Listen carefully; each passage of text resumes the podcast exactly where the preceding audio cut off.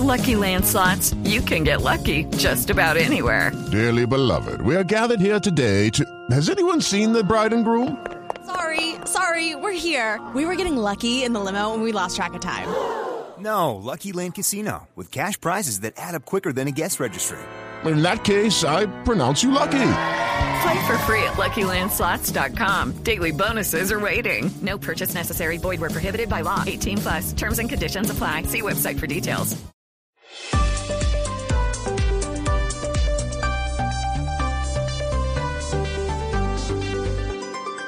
Seguimos conectados en Mañanas Blue. Desde este momento dirige Camila Zuluaga. Son las 10 de la mañana, 31 minutos, y aquí continuamos en Mañanas Blue contándoles lo que sucede en Colombia y en el mundo. Para comenzar este segmento de la mañana, pongámosle música. Gonzalo, ¿qué nos trae? A ver, Claudia, le traigo a un artista colombiano, un artista colombiano que si usted va a la web se va a encontrar con varios titulares que lo mencionan. Y estamos hablando de J Balvin. ¿Por qué? Porque usted sabe que J Balvin había anunciado que se retiraba de los escenarios, que iba a estar aguardando un poco por el tema de su salud mental, tanto de las redes sociales eh, y de la parafernalia de la cultura pop. Pues se ha conocido que J Balvin ha firmado con Rock Nation. Claudia, para que usted entienda Rock Nation o qué es Rock Nation, es una agencia de management que diríamos son tal vez como los Yankees de Nueva York. Dicha compañía está liderada nada más y nada menos que por el señor Jay-Z. Y hoy el señor J Balvin ha firmado con dicha empresa. Esta empresa de Jay-Z es una de las más importantes dentro del mundo del entretenimiento cuando se habla del management, cuando se habla del manejo de artistas. Eh, Jay-Z, como usted sabrá, Claudia, es tal vez el rapero más rico de todo el planeta uno de los más famosos y a nivel de producción uno de los más respetados. ¿Qué, qué pasa con J Balvin? J Balvin termina eh, de alguna u otra forma una relación comercial que tenía con dos empresarios latinos y ahora pasa a esta compañía norteamericana. Y con eso además se anuncia de alguna u otra manera un itinerario de conciertos que tiene por París, Ibiza, Sevilla, Madrid, irá a Milán, irá a Suiza y además J Balvin aparece en la banda sonora de la última película, la que saldrá muy pronto, que es Fast 10, la décima película. Uy, perdimos a Gonzalo, pero, o sea, Jay-Z, el esposo de Beyoncé, Sí. para, que, para más claridad. Sí, uno, uno de los matrimonios más eh, exitosos, millonarios, eh, trascendentes de Hollywood, eh, que más Beyoncé es otra estrella, digamos, no es, yo no creo que ninguno opaque al otro, sino los dos son una Sí. estrella y, y Gonzalo para terminar lo suyo porque lo perdimos, se cayó pues Jay-Z en este tema de la producción y de impulsar nuevos talentos, él lleva no sé, 12 o 13 años, desde que él explotó, muy pronto se hizo empresario. Ahora, Claudia, ¿se puede decir Jay-Z el esposo de Beyoncé?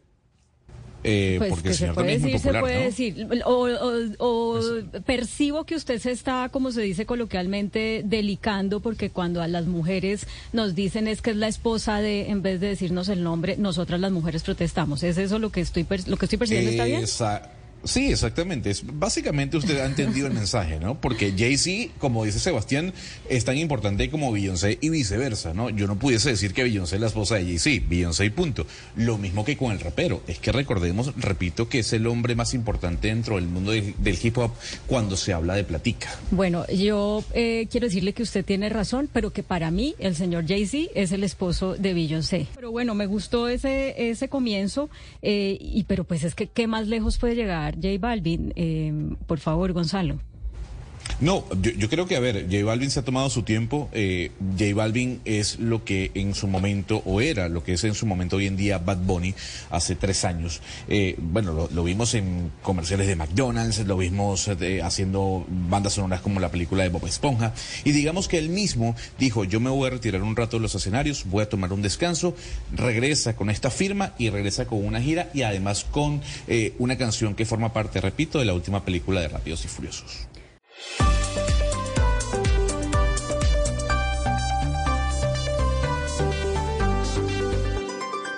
les contamos del menú que tenemos para ustedes hoy. Vamos a hacer seguimiento a esta carta que han firmado un, muchos eh, artistas que tenían muchas expectativas con el gobierno de Gustavo Petro respecto a la cultura. Vamos a estar hablando con algunos de ellos. Vamos a estar hablando también eh, del ELN, de mm, el momento, esta pausa en la que, según Pablo Beltrán, el negociador del ELN, han quedado los diálogos que se llevan a cabo en Cuba. Vamos a estar haciendo seguimiento al viaje de la vicepresidenta Francia Márquez por África. Y bueno, también vamos a estar hablando, por supuesto, de eh, un tema eh, que hoy es importante para la región, que es el juicio político que empieza al presidente de Ecuador, Guillermo Lazo. Ana Cristina, ya la tenemos. Hola Claudia, sí.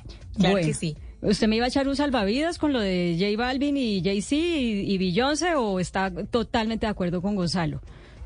No, pues que salvavidas le voy a echar. Es que los hombres siempre se sienten muy amenazados, siempre sienten esa amenaza cuando dicen la esposa de, mire, por ejemplo, a mí me encantaba decir, la esposa, cuando hablaban, cuando hablaban de, eh, de Carolina Soto, eh, a mí me gusta mucho decir, pues es que Carolina Soto, Carolina Soto es, es ella. Entonces, Alejandro Gaviria, pues referirse a Alejandro Gaviria como el esposo de Carolina Soto.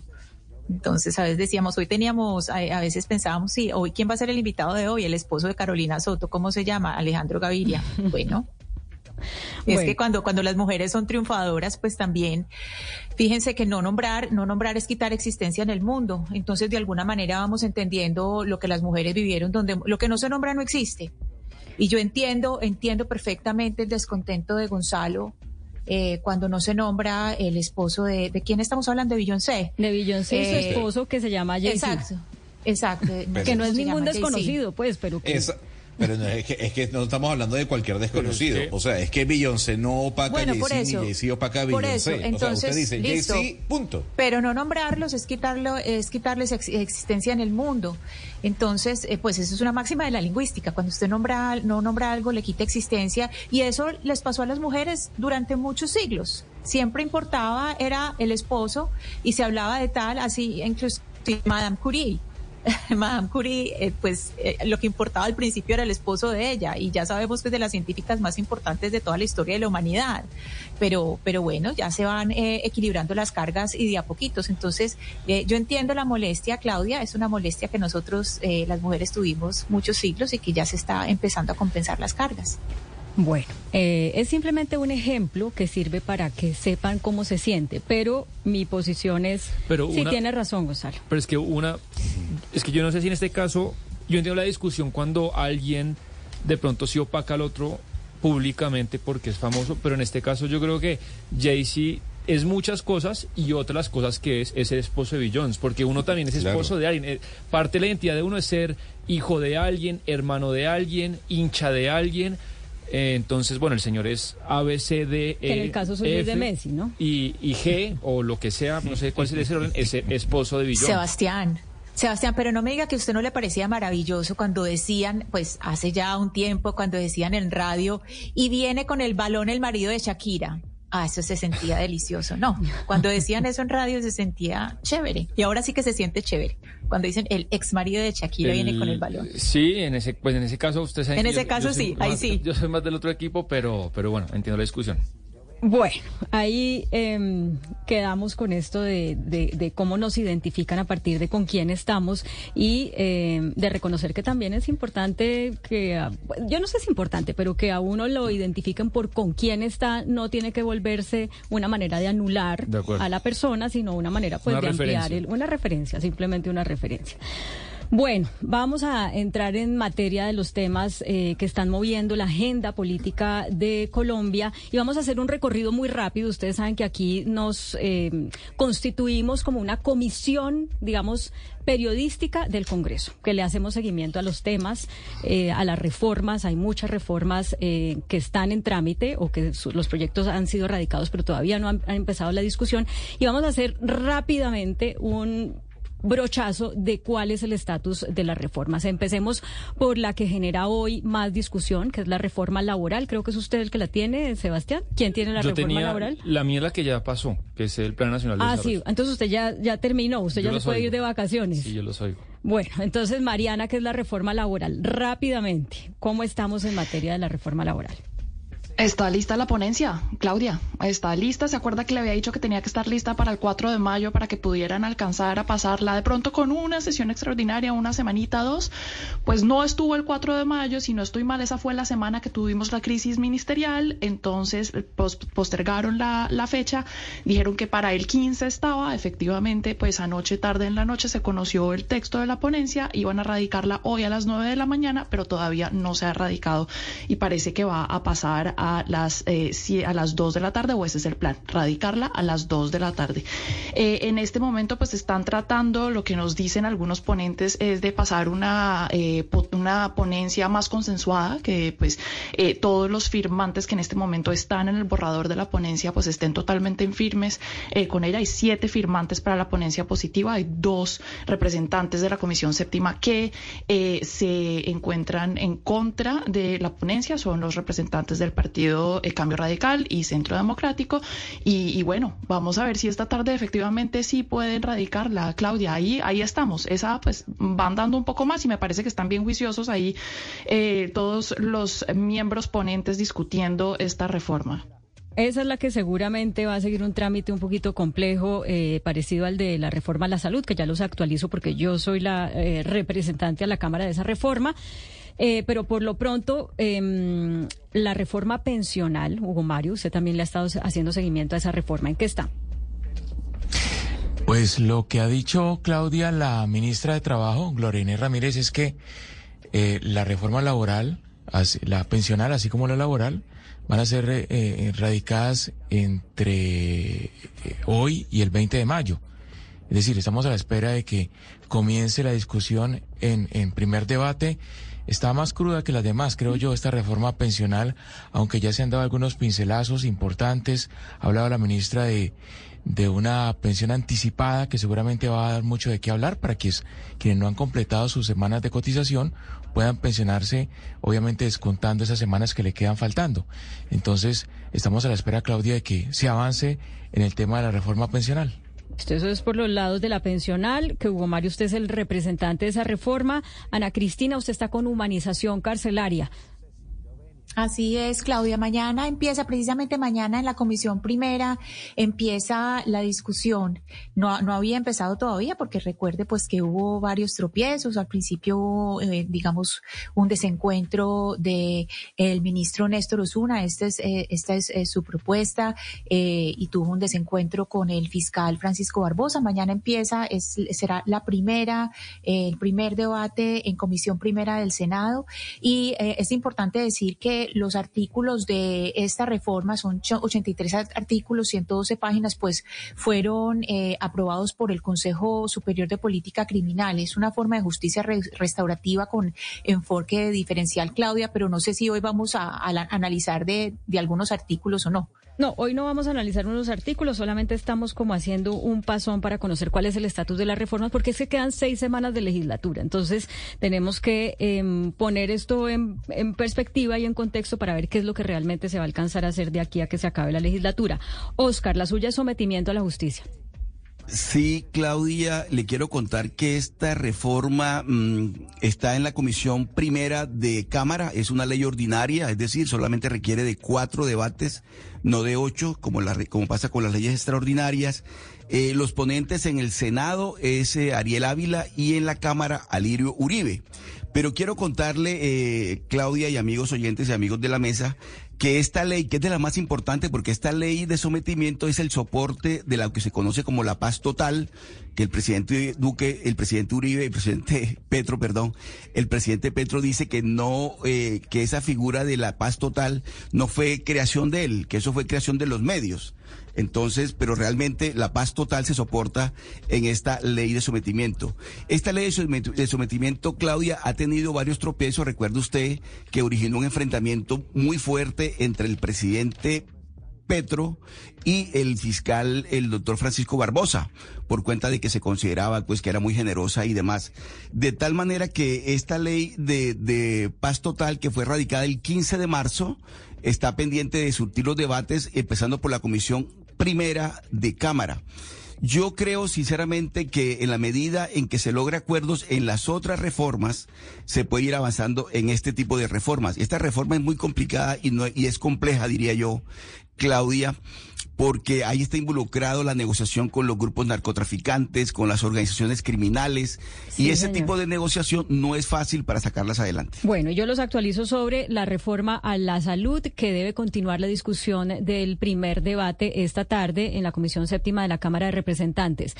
Dos actualizaciones al respecto. Una, el- lo que estuvieron trabajando los últimos días los ponentes de la reforma fue en volver a coger el articulado y darle como una numeración eh, que fuera clara para todos, porque en un momento había como una confusión en que se estaba discutiendo no solamente el articulado de la eh, reforma inicialmente radicada, sino de eh, unas proposiciones que se hicieron posteriormente. Entonces ya está todo compilado, quedó compilado para quienes quieran tener acceso a la Gaceta del Congreso en la página de Internet como la Gaceta número 480, quienes quieran ir a, a mirar ahí. Y lo otro es que este documento que presentaron ayer organizaciones eh, de salud, médicos, hospitales, en fin, en, lo- en el que piden al gobierno nacional retirar la reforma de la salud para dar una discusión, eh, digamos, más plural. Eh, lo que nos dicen algunos de los ponentes es que esos, eh, digamos, puntos que presentaron ya están recogidos en otros eh, dentro de lo- dentro de este nuevo articulado que, que, que se va a discutir a partir de esta tarde eh, en la continuación del primer debate de reforma a la salud. Pero no son los únicos proyectos eh, y quedan, como les dije, Sebastián, seis semanas. ¿Alcanzaremos? ¿Cuál se priorizará? Eso es la gran pregunta. Sí, el, el gobierno está contra reloj con su bancada.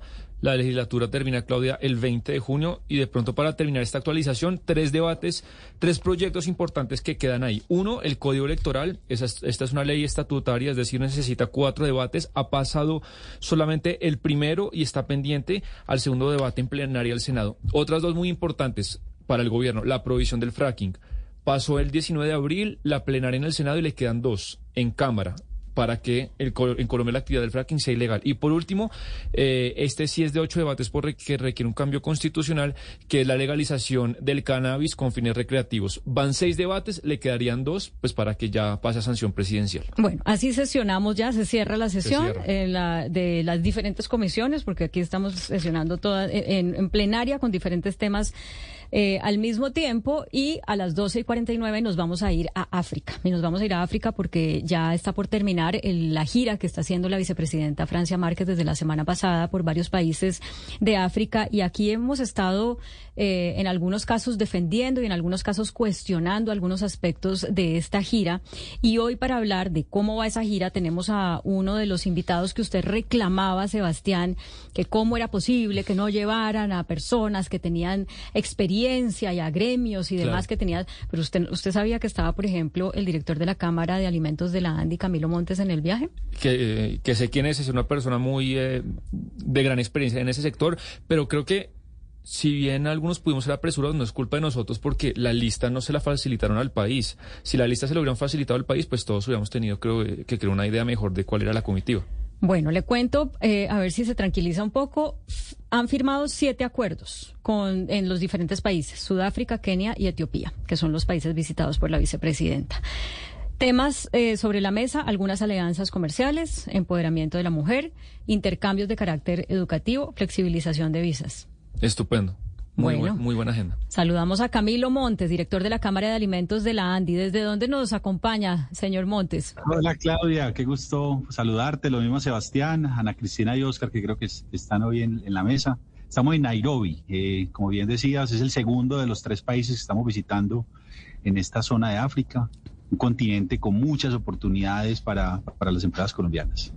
Bueno, en lo que a usted respecta, porque usted va como eh, en, su, en su rol, en su cargo de, mm, director de la Cámara de Alimentos de la ANDI, ¿esta gira ha valido la pena? ¿Estuvo bien construida? ¿Hay eh, perspectivas y muchos? ¿Está, ¿Va a ser costo efectiva o no? Mire, mire, le doy algún contexto, Claudia, para darle respuesta a esa, a esa pregunta. Hoy, desde Colombia, las empresas de, del sector de la industria de alimentos exportan a 31 de los 54 países africanos, cerca de algo así como 70 millones de dólares más o menos en promedio durante los últimos años. Es un mercado muy importante, es un mercado muy relevante para las empresas, no solo del sector que yo represento, sino para el país, eh, para las empresas del país. Eh, es un continente que aún tiene un bono, tiene, es el único continente que todavía tiene bono generacional, es decir, que todavía tiene más niños y jóvenes que personas adultas. Eh, los productos, yo he estado visitando pues algunos de los supermercados, entendiendo cómo, cómo eh, el consumidor africano, al menos en los países que hemos estado, aborda la compra y créanme que para las empresas que están instaladas en Colombia es un mercado súper, súper interesante. Señor Montes, y eh, tanto de su sector, que es el de los alimentos, pero también como de pronto otros colegas, personas que han viajado con usted, eh, ¿usted a qué sectores y productos colombianos le ve realmente mucho potencial para en el corto, mediano plazo poder tener negocios en África? ¿Cuáles son como los productos o sectores ganadores a los que hay que apostarle? Mire, Sebastián, además te saludo. hay que entender eh, cada país de África con, su particularidad y naturaleza. No es lo mismo los sudafricanos, que por ejemplo tienen una alta capacidad de consumo, eh, en, un grupo muy específico de una élite que, es muy sofisticado en el consumo, a por ejemplo aquí en Kenia, que, tienen eh, un menor nivel de ingreso en las familias, pero que también juntos todos tienen una capacidad de consumo muy interesante. Entonces hay que entenderlo país por país. Entonces déjeme lo recorro rápidamente. En Sudáfrica vemos oportunidades muy interesantes en diversas categorías de la industria de alimentos, inclusive hay una compañía colombiana que es Aldor, eh, ellos son los que producen eh, esta marca que conocemos en Colombia como Frunas, es una empresa colombiana, ellos ya tienen planta en Sudáfrica, eh, por lo tanto productos de confitería, de chocolatería, galletas en el sector pues, que yo represento, pero inclusive carros de pasajeros, electrodomésticos, eh, partes y vehículos para transporte, productos de papel, medicamentos. En, este, en ese mercado sudafricano hay oportunidades muy, muy importantes para, para empresas del sector. En Kenia, eh, inclusive eh, rompió un paradigma. Los kenianos quieren y necesitan café colombiano. Y uno dice, pero si Kenia, pues que es uno de los países que también produce café importante en el mundo, pues han sido fácilmente unas 10 reuniones o 10 contactos con, con importadores de café en Kenia que necesitan nuestro producto para hacer mezclas, pero también, por ejemplo, extractos y, esencias, ingredientes, pero ya también hablando de otros sectores, medicinas, eh, productos de madera, em, productos eh, para, para, veterinaria, eh, pequeños maquinaria agrícola, por ejemplo, machetes y, este tipo de productos aquí en Kenia lo están necesitando. Y esperamos pues finalizar la gira en Etiopía. El día de mañana debemos estar viajando a ese país. Ahí en principio hemos tenido contactos en, sectores como la galletería, confitería, eh, todavía no en otros sectores, pero pues ya veremos cómo en, sectores como, por ejemplo, cosméticos y artículos de aseo, hay un par de personas que, que, quieren hablar conmigo. Entonces, Sebastián, frente a tu pregunta, hay que entenderlo país por país. Creo que esa es una tarea muy importante que todos los empresarios se quieren eh, eh, entender el mercado africano como una oportunidad, pues por supuesto tienen que hacer la tarea. Y ahí es donde quiero reconocer la tarea que las cámaras de comercio, especialmente las cámaras de comercio del Pacífico, de la de San Andrés y de, y perdón, y de Bogotá, que también están aquí, han firmado varios memorándums de entendimiento con sus homólogos en, en estos países, insisto, Sudáfrica y Kenia, lo que nos permite tener inclusive una conversación comercial y empresarial entre, entre estos países. Usted mencionaba Aldor, el señor Montes, pero hay otro caso de éxito que conocimos incluso mucho tiempo antes, y es el de Colombina, que no solamente exporta a países africanos, sino que tiene una planta instalada en Sudáfrica. Eh, ¿Usted cree que existe la posibilidad de que más empresas colombianas eh, eh, inviertan en, en, África, que quieran instalar sus plantas en ese continente? Sí, mira, em, Colombina, el grupo Nutresa, Dulce la Americana, y Aldor son algunas de las compañías que, eh, eh, colombianas que tienen operación en, Sudáfrica. Estuvimos visitando la, eh, visitando la planta de, Aldor. Tienen 560 empleados. Solo seis de ellos son colombianos, el resto son sudafricanos, inclusive con una diversidad étnica, tienen personas casi de las siete etnias y fue súper revelador y además eh, generó mucho entusiasmo eh, para los trabajadores de esa empresa eh, ver que, eh, hay una delega que hubo una delegación importante liderada por, por la vicepresidenta en el país, lo que permite tener conversaciones no solo con el gobierno eh, sudafricano en ese caso o keniano en el caso donde estamos, sino inclusive con autoridades académicas, culturales y demás, que es donde para los países africanos es muy importante, más allá de lo comercial, este tipo de, de misiones.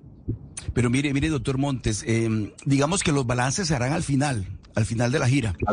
Pero, pero es importante en estos casos, por ejemplo, con todo lo que es criticado y cuestionado y demás, los tratados de libre comercio. ¿Usted cree que existe la posibilidad, eh, ya en el viaje, ya estando allí, pues visitando estos países, existe la posibilidad de que se firme algún acuerdo comercial de esta trascendencia, un tratado de libre comercio con Kenia, con Etiopía, con Sudáfrica? ¿Cómo ve usted esa, esa, esa posibilidad, pensando ya a la hora de los balances, cómo le fue a la vicepresidenta y cómo le fue en general a la comitiva en su gira por, por África? Mira, Oscar, eh, los acuerdos de libre comercio son solo uno de los diversos mecanismos de integración comercial que hay. Eh, y más allá de negociar y luego firmar un TLS específico con cada país, sí es muy importante comenzar a dar pasos en esos procesos de integración. El, el tema, por ejemplo, que la vicepresidenta puso sobre la mesa con mucho énfasis del visado, y de la mano de eso tener, por ejemplo, Embajada de Sudáfrica en Colombia, es lo que permite empezar a tener esa conversación que entre otras las empresas empiezan a aprovechar. Si, si, como les contaba en la introducción, si ya las empresas de la industria de alimentos exportan cerca de 70 millones de dólares a, a 31 países, imagínese lo que va a ocurrir cuando no sea necesario mandar un pasaporte a Venezuela y esperar un mes para tener una visa solamente para hacer visitas comerciales. Entonces, si pudiéramos, por ejemplo, avanzar en eso, sería formidable.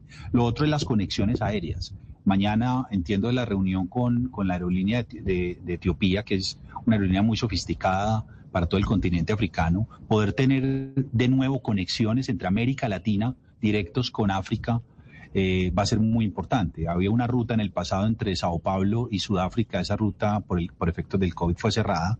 Hoy no hay forma de llegar desde Colombia hasta Sudáfrica si no es pasando o por eh, París o por Alemania o por, lo, los Estados Unidos. Entonces, ese es un segundo paso muy importante. Y el tercero es la conversación entre los gobiernos. Le voy a poner un ejemplo. Aquí en, en, en, en Kenia, todos los productos importados con los cuales no hay mecanismos de integración económica, eh, los alimentos le tienen que poner un sticker diferenciador a cada producto.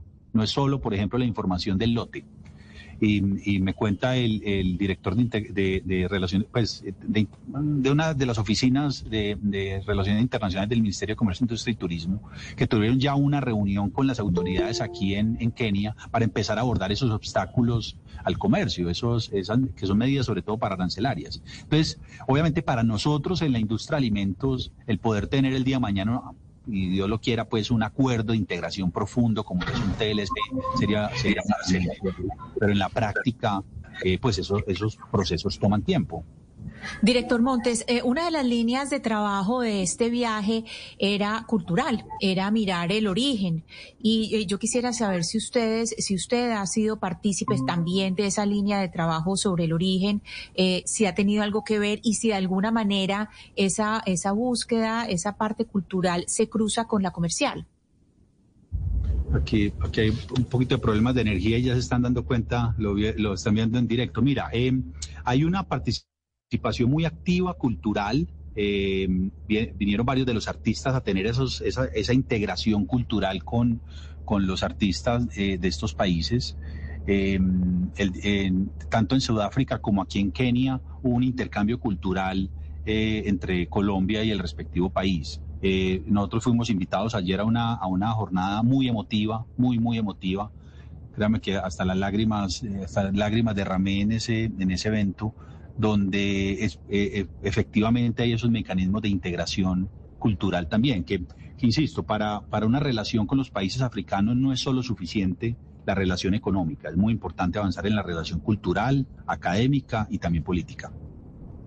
Allá son las siete y un minuto. Eh, ya es de noche, yes. ¿cierto? Por eso es que lo vemos así a oscuras porque se, se fue la energía. Eh, pero bueno, le agradecemos mucho esta comunicación, don Camilo Montes, porque realmente ha habido tanta controversia al- alrededor de este viaje, si es importante, si es no, si, no lo es, si las críticas tienen que ver con el racismo hacia la vicepresidenta y demás, que por eso quiero cerrar la entrevista preguntándole o pidiéndole su, su opinión al respecto y diciéndole antes a la audiencia, yo no sé usted por quién votó y no se lo voy a preguntar, pero pues usted representa un gremio, la ANDI, que ha sido crítico con las políticas de este gobierno y que está viajando en una comitiva donde, como también decíamos el viernes, va, por ejemplo, una eh, productora de cosméticos de, de- que tiene un almacencito pequeño en Cali eh, y que has- ha maquillado a- con esos cosméticos a Francia Márquez. Es decir, pareciera que hay una diversidad en el tamaño de las compañías que se pueden beneficiar del viaje, en la manera de pensar de las personas que acompañan esta comitiva. Y yo quiero que usted nos ayude como a despejar ese, pues esa gran cantidad de ruido que hay alrededor del viaje. ¿Cuál es su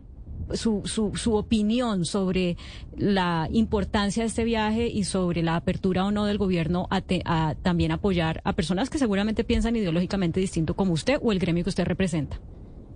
Mire, Claudia, yo llevo siete años, va a cumplir siete años en la Cámara de Alimentos y creo que desde el primer día que llegué, mi junta directiva me, ha pedido siempre con el gobierno, con los que he tenido la- la oportunidad de interactuar por mi trabajo, de pedir una interacción mucho más profunda con África. Y que hoy una vicepresidenta afrocolombiana esté visitando este continente, lo que permite es fortalecer y reconstruir eh, esa, eh, esas relaciones que, insisto, son requeridas en un continente como este. Eh, desde hace cerca de tres décadas no había, no había una visita de alto nivel eh, y además comprensiva, no solo desde los gobiernos, también eh, la academia, eh, eh, los- las expresiones culturales, por supuesto los empresarios, los líderes aquí, aquí están o están participando de esta misión. Para nosotros desde el sector privado y en particular las empresas pues que, que nosotros representamos, vemos grandes oportunidades en África. Eh, África es muy grande, de todas maneras solo eh, en esta misión estamos visitando tres de los países. Hay que entender país por país para efectivamente utilizar los mecanismos de integración con continentes o con países como los africanos para aprovecharlos en beneficio de todos los colombianos. Oiga, y es que como nos queda tan lejos y no hay suficientes conexiones aéreas, eh, pues es difícil ir, pero la gente a veces se imagina que África pues es una cosa eh, paupérrima, ¿no? O nos imaginamos. Y, y yo quisiera que usted también nos diga cómo, cómo es. Eh, ¿Hay que ir de turismo? ¿Es, es lindo? ¿Es feo? ¿Es cómo es? es, es, pues al menos los dos países en los que hemos estado muy diferentes a lo, a los que yo- a lo que yo me imaginaba. Yo también, pues es mi primera vez en África y uno tiene esa imagen más como de un África deprimido, muy alejada como del desarrollo y pues Johannesburgo es una ciudad súper moderna, tiene eh, zonas comerciales de altísimo nivel de consumo, lo que eh, la- el tipo de productos y servicios que tienen a disposición los sudafricanos son tan sofisticados como los que hay en Bogotá. Pues es, es bastante, es una economía bastante desarrollada. Aquí en Kenia em, se parece, se parece más en términos de desarrollo a, y bueno, tampoco pues hemos ido más allá de Nairobi. Em, se parece más a, nuestras ciudades eh, de Colombia, con una gran diferencia y es que los últimos años le metieron la ficha duro a la infraestructura. Tienen una autopista, Claudia, que me dejó con, las, con la boca abierta. Es una autopista en un segundo piso eh, que se recorre casi, casi en hora y media por la ciudad. Y me contaba eh, una, un, un señor con el que me reuní ayer, que es el cónsul honorario en, en Uganda, que antes eh, ll- llegar del aeropuerto a la zona donde era el evento tomaba cinco horas y ahora, y ahora se, se logra en 45 minutos. Es una Bueno. ciudad bastante desarrollada, pero tiene retos como el que estamos viendo ahora. Sí. Se va la luz. Está Eh, totalmente a oscuras usted. No sé cómo le funciona el internet, pero, pero bueno, le agradecemos mucho y esperamos que se solucione el problema de energía, porque apenas son las 7 de la noche, todavía no es hora de irse a dormir. Don Camilo Montes, Bien. muchas gracias por atendernos. A ustedes. Un saludo a toda la mesa. Bueno, Sebastián, ¿ya contento o no? No, desde el primer principio yo, yo creía que es una muy buena idea. No estaba tan de acuerdo con lo de la señora Noemí, pero lo que cuenta el señor Montes es estupendo. Yo quiero leer lo que un oyente tuitero nos pone, porque nos taguea a Oscar, a usted y a mí, y dice, vea, ojalá la vicepresidenta visitara Botsuana y copiáramos el modelo de explotación de minerales que ellos implementan. Es una unión entre sociedad e industria minera y pues la revista de Economist lo reseñó y Botswana es un país que lleva creciendo 7, 8, 9, 10% a tasa anual en la última década. Es un, es un buen ejemplo. Bueno, gracias a nuestra oyente por el mensaje que nos manda. Señor Oscar. No, pero es que yo sí creo que, bueno, muy bien lo que diga, lo que dijo el doctor Montes y demás, pero el balance se hará al regreso y se hará cuando comience a materializarse todos estos anuncios, todos estos acuerdos. Por supuesto que lo celebramos, más comercio, más ingresos, más trabajo, más empleo y demás. Pero, pero, pero hay que tener cuidado también a la hora de mirar exactamente qué se logró, qué fue lo que se logró después del viaje. Y le quitamos las anécdotas, le quitamos que fue la amiga, que fue la otra, que no, le quitamos las anécdotas y lo ponemos en y cifras. Vamos a poner esa lupa, Oscar, sí señor. Ana, usted sí estaba contento, ah, Hugo, usted sí estaba contento desde el principio, ¿o no? No, pues yo siempre he tenido reservas, eh, de acuerdo con Oscar. Al final sabremos si se concretaron algunos negocios o no. Igual, Claudia, cualquier eh, eh, mercado que se abra para Colombia será una noticia positiva. Y, y, más si es el continente africano que, digamos, ha progresado en la última década. Recordemos que China adelanta una colonización imparable en diferentes países africanos y hoy es eh, China el principal socio comercial de, de África. Hay un volumen millonario eh, en, el comercio entre, entre, entre ese continente y la República Comunista China. Ojalá se abran mercados. Hay que esperar a ver qué resultados arroja este este periplo de la vicepresidenta y esta comitiva por ese continente? Pues yo creo que estamos aprendiendo mucho y que hay, Colombia debe darse la oportunidad de hacer estas exploraciones. En algunas cosas se tendrá éxito, en otras no. La semana pasada hablábamos con una científica colombiana, estábamos muy orgullosos acá en la mesa porque ella em, nos estaba hablando de un estudio que, mucho de un estudio no, del medicamento contra el Alzheimer que ya está dando resultados, eh, medicamento cuya investigación ella hizo parte de esa, pues de esa, de esa investigación.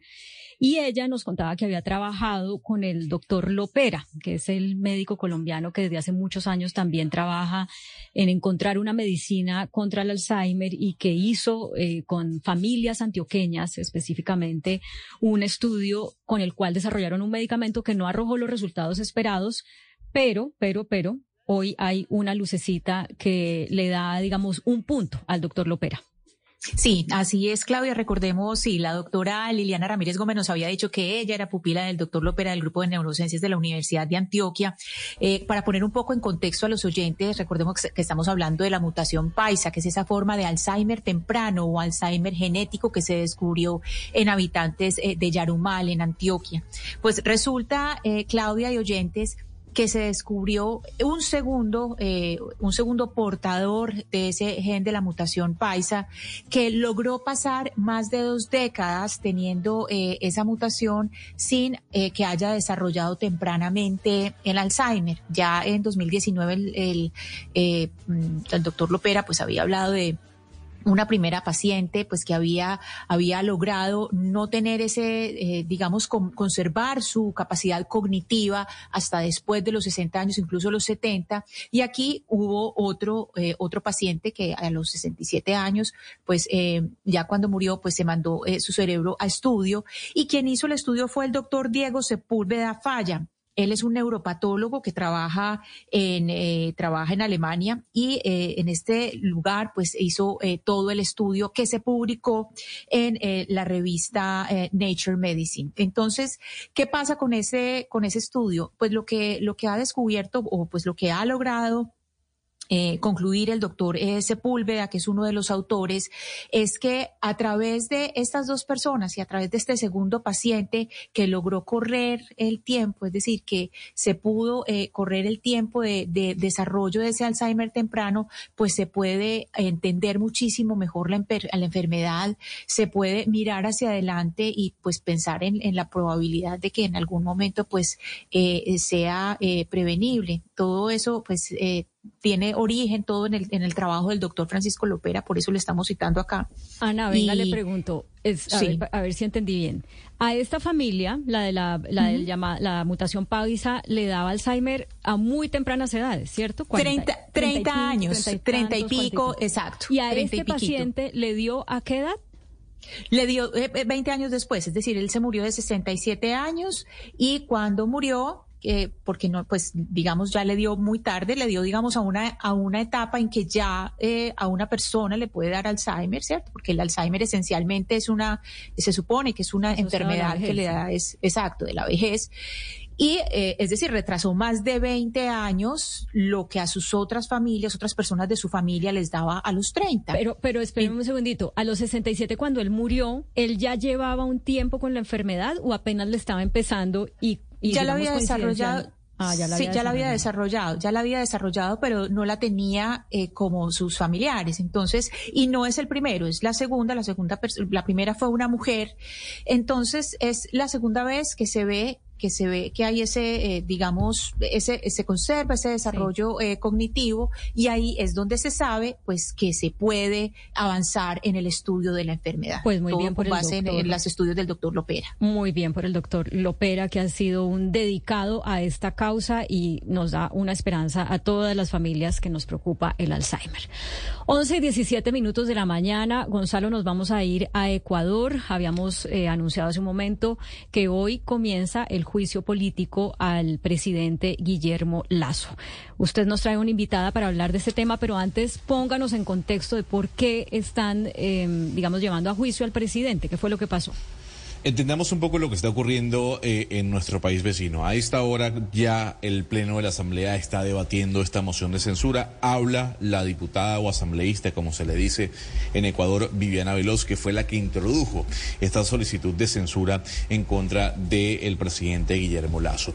El presidente puede ser destituido, Claudio, en las próximas semanas si el Parlamento logra una mayoría suficiente de más de dos tercios de la Cámara. Es decir, al menos 92 asambleístas del total de 137 deben votar a favor de esa destitución. Primero van a debatir si aceptan o no la censura y destitución del jefe de Estado en la sesión del día de hoy, que por cierto eh, se tiene previsto que estará allí también el presidente Lazo defendiendo las acusaciones que ciernen sobre él.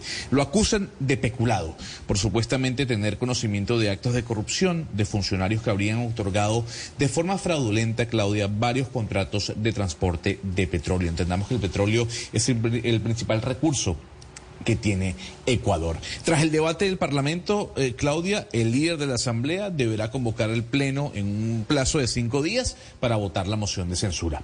A esta hora, vámonos para allá, para la Asamblea Nacional del Ecuador, porque con nosotros está Paola Cabezas, asambleísta, diputada de la Asamblea Nacional de ese país por la coalición UNES. Diputada, gracias por atendernos hasta ahora en Blue Radio. ¿Qué tal? Muy buenos días. Saludos a todos ustedes.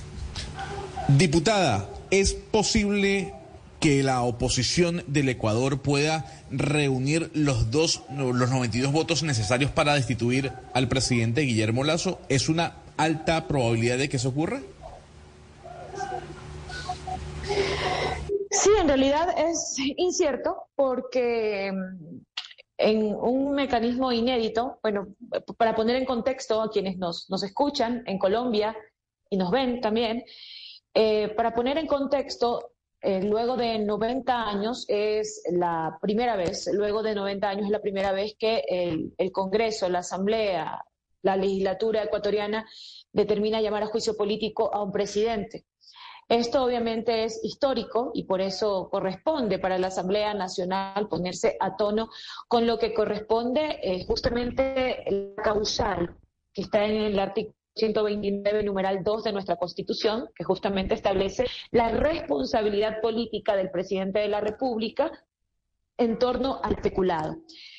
Según los juristas, eh, tratándose, digamos, de un delito jurisdiccional, eh, tratan de desviar un poco la atención, pero aquí estamos hablando de responsabilidades políticas, porque el peculado, en el caso del presidente de la República, de acuerdo al dictamen de la Corte Constitucional, es haber justamente permitido que funcionarios de segundo rango o funcionarios, ministros de su gobierno, permitieran que una empresa que transporta petróleo, como bien lo estableció usted en la introducción, puedan eh, digamos, eh, establecer perjuicios al Estado por cerca de 6 millones de dólares. El presidente de la República tenía conocimiento de este hecho, primero porque él a través de decreto de, eh, nombró a Luque Lecaro. Luque Lecaro eh, fue 20 años, que esto que es un dato no menos importante. Luque Lecaro fue 20 años vicepresidente del Banco de Guayaquil, banco de propiedad del presidente de la República, luego pasó a ser funcionario público y era el funcionario que tenía todos los plenos poderes, porque el presidente firmó un decreto para entregarle el manejo de todas las empresas estratégicas del Ecuador. Estamos hablando que en manos de Luque Lecaro pasaban cerca de 14 mil millones, no en manos, en responsabilidad, digamos, de Luque Legal, 14 mil millones de dólares. El gerente de Flopec alertó no solamente a Luque Lecaro, sino al presidente de la República, que si se eh, incurría en volver a firmar un contrato con Amazonas Tankers, que es la empresa que está justamente en este vínculo entre Flopec, iba a haber un perjuicio al Estado. El presidente no solo no escuchó al gerente de Flopec, sino que Luque Lecaro lo despide. Hubo otro eh, informe que emitió el secretario anticorrupción del gobierno del presidente Lazo, que también ya alertaba de todo este entramado de corrupción existente dentro de las empresas públicas y no se escuchó. Por eso es importante que el mundo conozca que la responsabilidad del presidente en torno a esto es política, porque él permitió que esto pase. Eh, diputada, yo quiero, yo quiero adentrarme en, si bien es cierto, es una aplicación técnica, pero que va en consonancia con lo que dijimos al principio de la entrevista. Quienes siguen a Guillermo Lazo, quienes están con el gobierno actual, dicen que esto forma parte de una campaña eh, liderada por el expresidente Rafael Correa. Y por los diputados que forman parte de la UNES, de esta coalición que lidera precisamente el señor Correa. ¿Esto es así? ¿Qué le dice a la gente que dice que todo esto es un entramado liderado por el, ex, el exmandatario? No, yo creo que la corrupción no puede ser un entramado liderado por una organización política que es oposición al gobierno que gobierna. Primero, quien nombra a los ministros es el presidente Lazo, no el expresidente Rafael Correa, no tiene lógica. Quienes están vinculados en actos de corrupción son funcionarios que son miembros del Banco de Guayaquil. Que nos explique de qué manera puede un tema de estas características cuando las responsabilidades políticas de nombrar ministros, de contratos con empresas estratégicas, están bajo la dirección del presidente y sus ministros. Esto es una cortina de humo que ha sido obviamente muy bien orquestada porque Primero, hay eh, un sector de la prensa y de los medios de comunicación, sobre todo los grandes medios de comunicación, que apoyan al presidente de la República y obviamente han creado este framing de que no hay responsabilidades políticas. Si bien es cierto, la causal que ha sido vinculado el presidente Lazo tiene que ver con peculado, pero hay otros delitos que se están investigando por la justicia jurisdiccional. El caso León de Troya que vincula al gobierno del presidente Lazo con la mafia albanesa. Esa fue en realidad el inicio de la investigación dentro de la Asamblea Nacional. El cuñado del presidente de la República, Danilo Carrera, está vinculado a través de un señor Cherres que, paradójicamente, perdió la vida, sabiendo que ese era el testigo, eh, digamos, esencial para conocer el vínculo del gobierno con la mafia albanesa que financió la campaña del presidente Lazo. Entonces, eso no puede ser una cosa armada por el presidente Correa y la bancada que representamos dentro de la Asamblea Nacional. Si bien este juicio es político y obviamente estamos determinando responsabilidades políticas. Si la justicia del Ecuador dejara de estar cooptada y politizada, el presidente Lazo no debería estar aquí dentro del Pleno de la Asamblea Nacional, debería estar en la cárcel por todos los vínculos que tiene con el narcotráfico. Asambleísta, em, el presidente Lazo ya eludió con éxito en junio del año pasado una moción para destituirlo. En ese caso, eh, solamente se obtuvieron, eh, si no mal no recuerdo, 80 votos. Es decir, la oposición que promovía esa moción no logró su objetivo.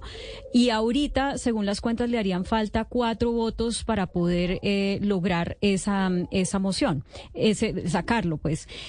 Al, paralelamente a esto, eh, el presidente Lazo tiene una opción que es disolver la asamblea y gobernar por decreto hasta por seis meses. Y él dio una entrevista al Financial Times en la que dijo que no descartaba esa posibilidad.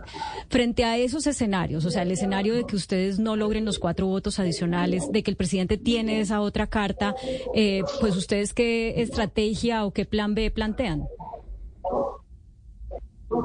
Bueno, nosotros nunca hemos rehuido a la muerte cruzada. Esa es la figura que está en la Constitución de la República. Es disolver la Asamblea Nacional y anticipar las elecciones. Por el artículo 148 de la Constitución de la República, que justamente establece esta figura constitucional, le permite al presidente tener tres causales para la destitución o disolución de la Asamblea, si el término cabe. Primero, una grave crisis interna, crisis que no existe. Segundo, que la Asamblea Nacional esté, eh, digamos, interrumpiendo el plan de desarrollo, cosa que es imposible porque no hay plan, no hay gobierno, el presidente no gobierna. Hoy el país es uno de los más inseguros de la región, no hay políticas de seguridad, políticas económicas y esto obviamente se determinan a través de los indicadores. Entonces no es posible que la Asamblea incurra en esos tres, eh, en esas tres causales que establece la Constitución. Sin embargo, por supuesto, es una herramienta constitucional que tiene el presidente Lazo. Lo que se cuestiona en el Ecuador es que por qué no lo hizo antes, por qué espera utilizar de manera mañosa esta herramienta porque el presidente amenaza a ciertos asambleístas, que eso es otra de las cosas que está, eh, digamos, siendo muy discutida en la opinión pública porque hay asambleístas que están sucumbiendo a intereses del gobierno, que están entregando ministerios, gobernaciones, cargos públicos. Se habla hasta de dinero en efectivo para poder conseguir la voluntad de estos legisladores para que no pueda justamente ser censurado en esta ocasión. Si algo tiene que saber el mundo es que si el presidente Lazo no es censurado, por la Asamblea Nacional no es porque no tenga las suficientes responsabilidades o que los interpelantes no hayan dado los suficientes elementos dentro del Pleno de la Asamblea Nacional. Se va a salvar porque como todo gobierno corrupto está justamente utilizando artimañas corruptas para cooptar mentes débiles gente que obviamente sin principios se está dejando comprar por el gobierno del presidente Lazo. Y él obviamente sigue amenazando a ciertos legisladores que si no obtiene los 92 votos, o, o, si es que la oposición en este caso, o quienes están impulsando el juicio político, obtienen los 92 votos, él firmaría el decreto para disolver la Asamblea Nacional. Diputada Cabezas, pero, pero a ver, de que tengámonos un poco en esas eh, amenazas. ¿A quiénes ha amenazado y la amenaza es qué? ¿Cómo los ha amenazado? Bueno, que el presidente de la República amenace permanentemente, voy a disolver la asamblea si no hacen tal cosa, voy a disolver la asamblea si no consigo los votos para salvarme dentro del juicio político, es antiético y en realidad de un nivel de reducción política total, porque no estamos entendiendo que en este momento el presidente debe utilizar sus argumentos políticos para a través de la Asamblea Nacional decirle al país y al mundo, yo no soy responsable de eso, pero ya denunciamos nosotros desde la Asamblea Nacional el interés y toda una estrategia armada del ministro de Gobierno, Henry Cucalón, que están entregando gobernaciones, entregando ministerios a ciertos actores políticos a cambio de justamente eh, tener, tener los votos para que no sea censurado. Esa es una situación que está siendo muy criticada en el Ecuador porque el presidente no debería intentar salvarse de un evidente vínculo de corrupción de su gobierno con más corrupción, porque esto se llama peculado y el peculado no prescribe y los asambleístas que están cayendo en esto deberían también tener claro eso. Bueno, pues diputada eh, Paola Cabeza, diputada de la Asamblea Nacional del Ecuador, de la coalición UNES, Unidos por la Esperanza, muchas gracias por poner a nuestra audiencia en Colombia en contexto de este juicio político al presidente del Ecuador, al presidente Lazo, Guillermo Lazo, em, que ha iniciado el día de hoy y que tiene diferentes posibilidades de salida. Estaremos haciendo seguimiento a lo que pasa en el vecino país. Una feliz tarde para usted. Son las 11 de la mañana, 30 minutos. Gonzalo, lo cierto es que el presidente está en un momento muy crítico. Tiene 80,5% de desaprobación, según unos resultados recientes de la encuestadora IMACEN, y el 76% de la ciudadanía considera que él es culpable de lo que se le está acusando. Sí, eh, y es la realidad eh, cotidiana de nuestra América Latina, Claudia. Eh, pasó mm, hace algunos meses en Perú, está pasando en Ecuador, como bien decía la asambleísta, porque hay que decirlo y aclararlo. En Ecuador ya no se le llaman diputados, sino asambleístas. es primera vez que ocurre, en más de 90 años, que lleven a un presidente a una moción de censura con posibilidad, en este caso, de que pueda ser destituido. lo que decía la diputada es lo que comentan todos los medios de comunicación en el Ecuador y además se une a lo que usted mencionaba, esos cuatro votos que faltan, de dónde los van a sacar y si los y, si los sacan, a ver cuál cuál va a ser el, toma y dame, ¿no? Eh, hay que ver, nosotros sabremos y digo nosotros aquí en Colombia si el presidente es destituido, igual en Ecuador, eh, dentro de algunas semanas, incluso dos semanas. En dos semanas se definiría de todo de todas maneras, eh, Claudia, el futuro político de Guillermo Lazo, si se mantiene hasta el 2025 o si el señor sale del poder. O si antes llama a, eh, cierra la asamblea, llama a, nuevas elecciones y gobierna por decreto, que es la otra opción.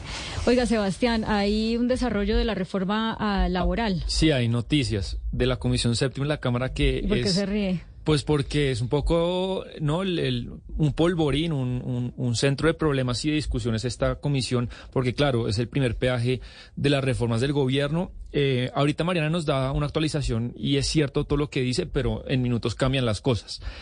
La eh, ponente, el líder ponente del proyecto, que es María Fernanda Carrascal, ayer en sus redes sociales se había anunciado que a las 7 de la mañana se iba a hacer, se iba a radicar la primera ponencia en la Comisión Séptima a las 7 de la mañana.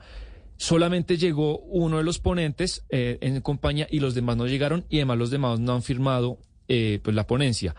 Después, eh, en medios de comunicación se anunció que era a las dos de la tarde y pues nos comunicamos con personas de su oficina y nos aseguran que se va a radicar a las dos de la tarde.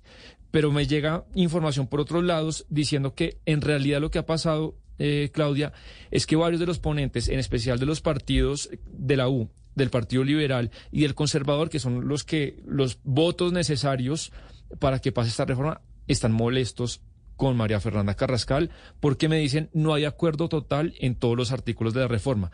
Puntualmente uno de los congresistas de esa comisión me dice hay desacuerdo en por lo menos la mitad de los artículos. Entonces por eso eh, puntualmente, los que me dicen, me comentan que están molestos eh, con, con presentar como un acuerdo algo que todavía no está realmente acordado, son tres de los ponentes. Jorge Quevedo, del Partido Conservador, Héctor Chaparro, del Partido Liberal, y Víctor Salcedo, del Partido de la U. Bueno, es que esto que comentaba la congresista María Fernanda Cabal, de que Carrascal. perdón, eh, Carrascal, sí, muy diferentes, eh, Carrascal, de que los ponentes iban a firmar, pero que iban a decir en esta, eh, en este artículo no estoy de acuerdo o presento estas proposiciones como una manera de, digamos, de zanjar el obstáculo que hay para por lo menos poder radicar la ponencia. No sé qué tan ortodoxo sea y qué tanto se acostumbre, Oscar. Yo no sé si usted que, que toda su vida ha cubierto los temas políticos eh, nos puede explicar si esto es algo habitual, ¿no? Como que los ponentes que no están de acuerdo firmen la ponencia poniendo ahí el asterisco de eh, esto hay que discutirlo más adelante, pero voy a firmar la ponencia para facilitar el inicio del debate. Claudia, lo que se estila en estos casos por lo general es eh, pasar, digamos, entre comillas, por encima del artículo para discutirlo después. Es decir, lo, que, en lo que estamos todos de acuerdo, evacuémoslo rápido porque es, es, necesario seguir avanzando. Y lo que queda pendiente lo dejamos para después, pero que quede la constancia escrita de que no, no, no me parece tanto que sea así. Pero, pero mire, Claudia, el tema es lo siguiente. Esta reforma laboral, ha recibido muchas críticas. La última que leí esta mañana que escuché también fue al doctor Master de la Andy diciendo nada de lo que nosotros le dijimos cuando nos, reunimos con los, con los, con los ponentes, con la doctora Carrascal, quedó plasmado en la, en la reforma. Esta reforma va a producir una masacre laboral cerca de 450 mil personas desempleadas. Es el informe que dice que, uno de los informes de Desarrollo. De tal manera que este tipo de decisiones, si no hay un acuerdo previo entre los ponentes y entre las partes, es muy difícil que esa reforma salga adelante. Yo esta figura de, ponerle allí por escrito las cosas no la conocía, porque, pues, le, repito, lo que se estila es avancemos en estos temas en los que estamos de acuerdo y luego nos ocupamos de los demás, eh, y es un acuerdo verbal, digamos, entre las partes. Eh, un poco lo que está pasando de lo que decía Claudia, un poco forzando la máquina de un acuerdo que no es total, que puede pasar lo que usted dice, Claudia, con proyectos de ley, pero con una reforma de este calado, pues un acuerdo total pareciera que es imprescindible. Karen López, que es de la, una de las circunscripciones especiales de paz, eh, sí está de acuerdo con el tema. Juan Camilo Londoño de la Alianza Verde también. ¿Qué es lo que pasa? También algunos gremios están molestos. Por ejemplo, puntualmente, hay unos artículos que incluso en lo que se ha comentado en medios de comunicación, Claudia, y en, y, en versiones o borradores anteriores de la reforma, se habían llegado a unos ciertos acuerdos, pero ya como está la, la ponencia, la primera ponencia para ser radicada, hay artículos que incluso, según algunos gremios, empeoran. Entonces, para resumirle, pues yo veo acá dos frentes de batalla, algunos gremios que se van a pronunciar en contra de algunos artículos y dos, pues estos tres ponentes que no han firmado la ponencia y que están muy molestos con la manera como se ha tramitado el tema. 11 de la mañana, 36 minutos. A diario, en cada rincón de Colombia, hay historias por descubrir, noticias que deben ser contadas. En Mañanas Blue, un recorrido por las regiones con la Federación Nacional de Departamentos. Hoy nos vamos a ir a norte de Santander para hablar de educación. Hace mm, unos días vimos cómo el gobernador de Norte de Santander, Silvano Serrano, posesionó a 730 docentes que van a prestar sus servicios en el Catatumbo en el marco del concurso del posconflicto. El Catatumbo, pues como todos lo sabemos, eh, es una región donde desafortunadamente eh, los grupos al margen de la ley han sido eh, los protagonistas de la vida de la ciudadanía restringiendo la movilidad, eh, cometiendo crímenes y, em, digamos, siendo los que hacen el Estado allá, porque Ana Cristina, eh, real, hay que decirlo de esa manera, los en el Catatumbo no ha sido la autoridad, generalmente la autoridad eh, legalmente constituida, la que manda.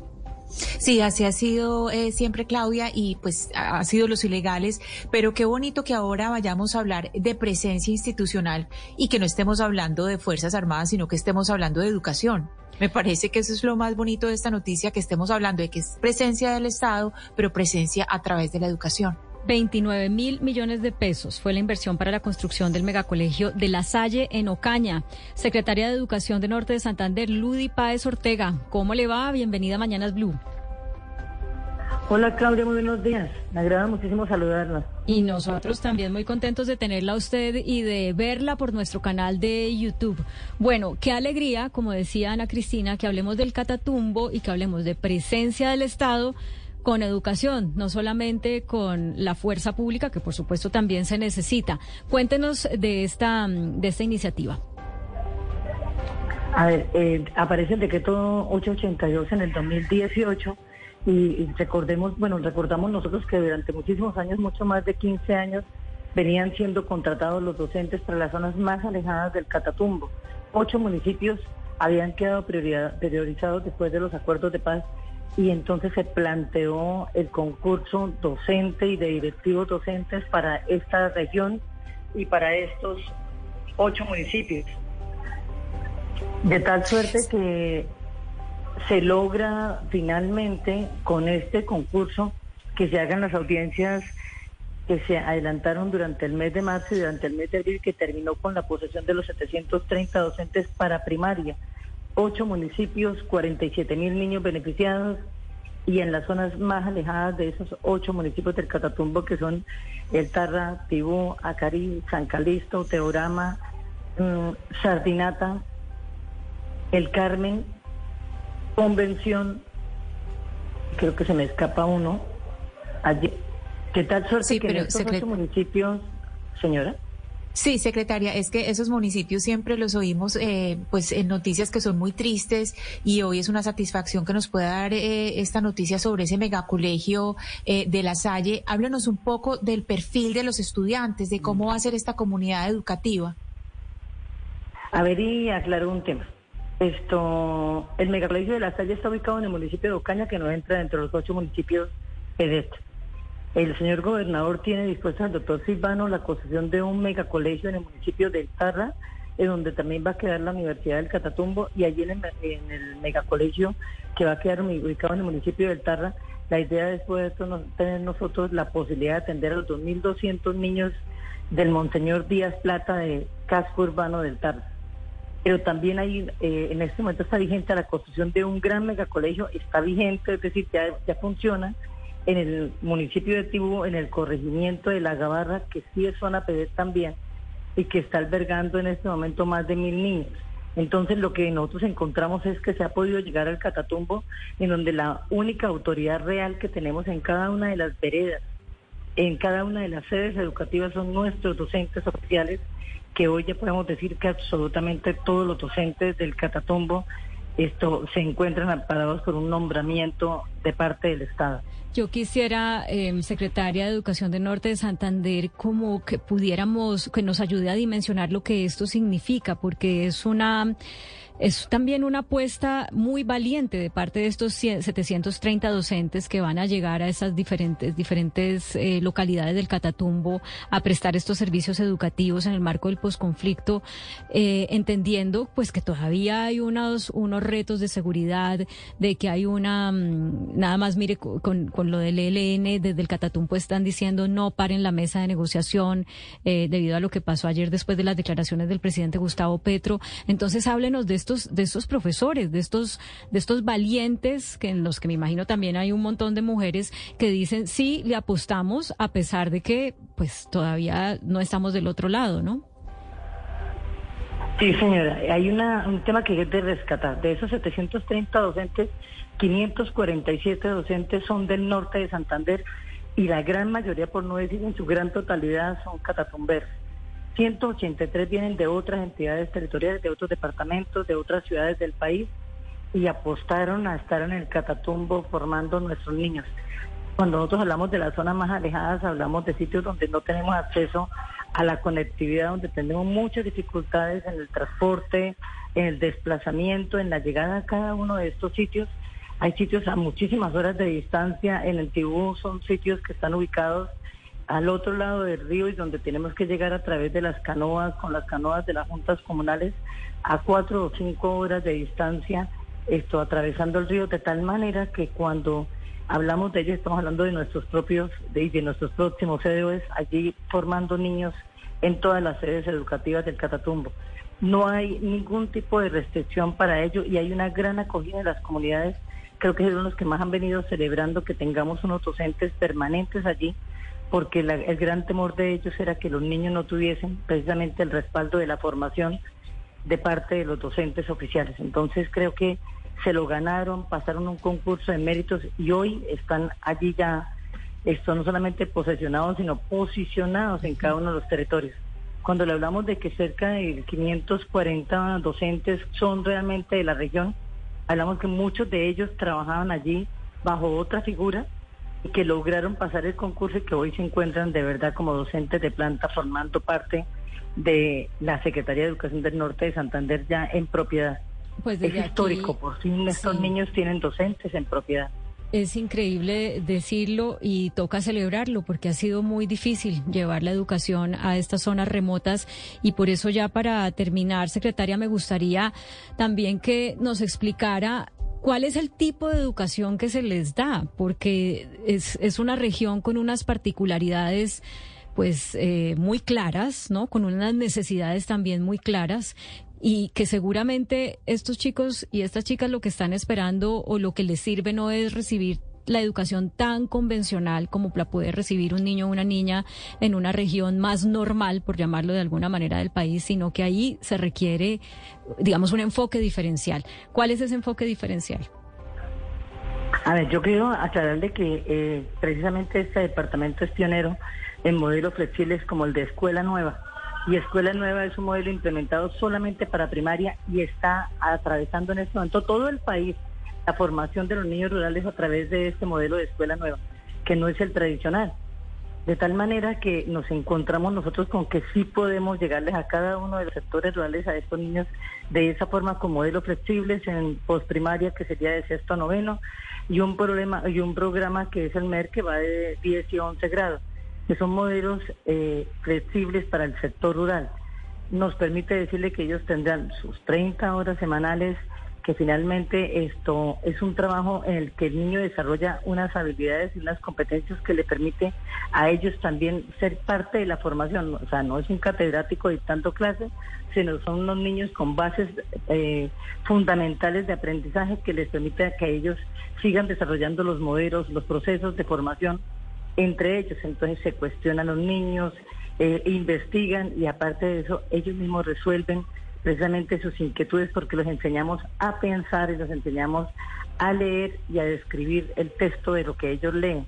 El docente se vuelve allí en un acompañante, en un consejero, en un asesor y ese acompañamiento que hace el docente, que es fundamental, es el que le permite que tengamos nosotros la forma de decir que en el sector rural el modelo de escuela no es un modelo muy exitoso.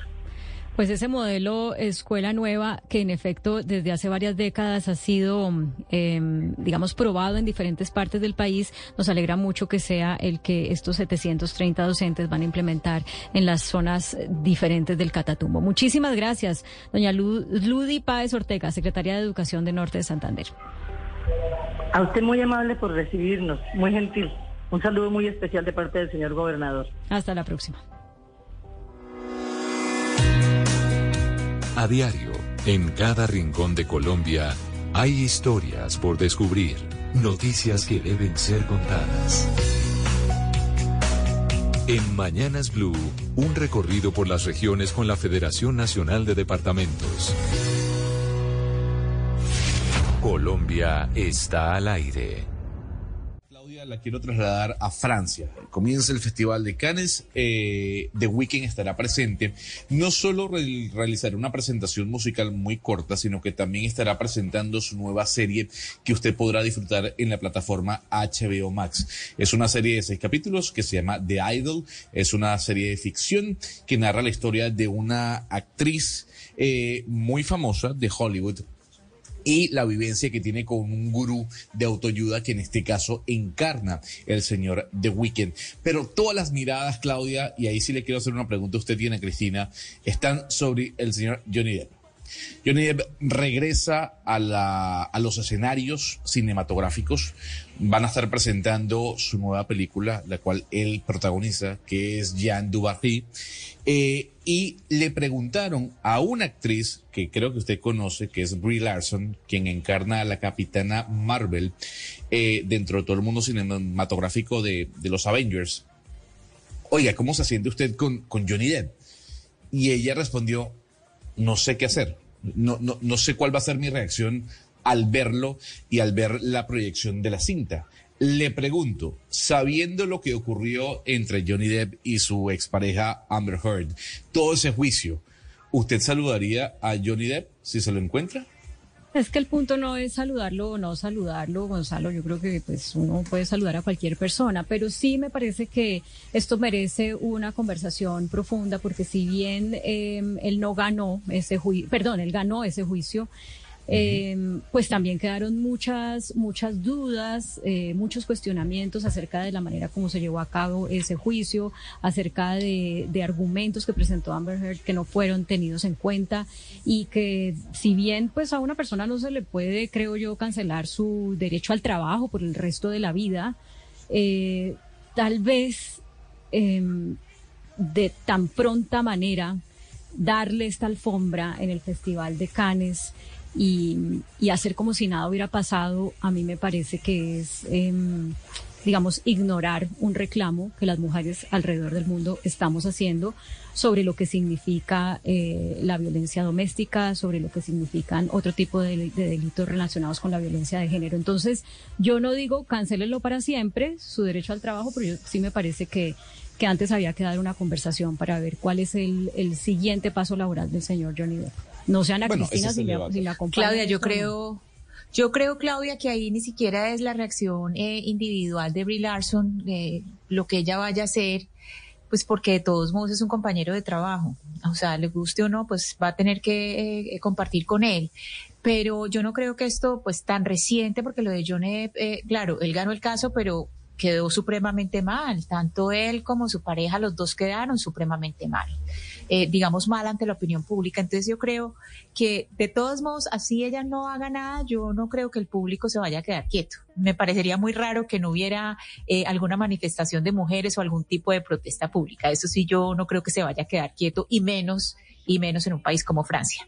No, pero, y pero Ana Cristina, ahí hay un, hay, es que hay un punto también porque surge el debate y, y por qué traigo a colación este, este tema, Claudia y Ana Cristina, porque cuando se anunció que Amber Heard volvía a estar en, en, la, en la franquicia de Aquaman, recordemos que a ella se le había solicitado, incluso el fandom de Aquaman había pedido que sacaran a, a, a Amber Heard de la película, de la secuela. Eso se venía barajando hace unas semanas nos enteramos que la señora va a actuar.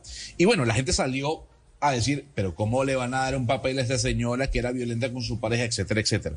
Entonces la pregunta es, ¿ahí cómo podemos reaccionar nosotros? Porque ambos practicaron algún tipo de violencia sobre su pareja.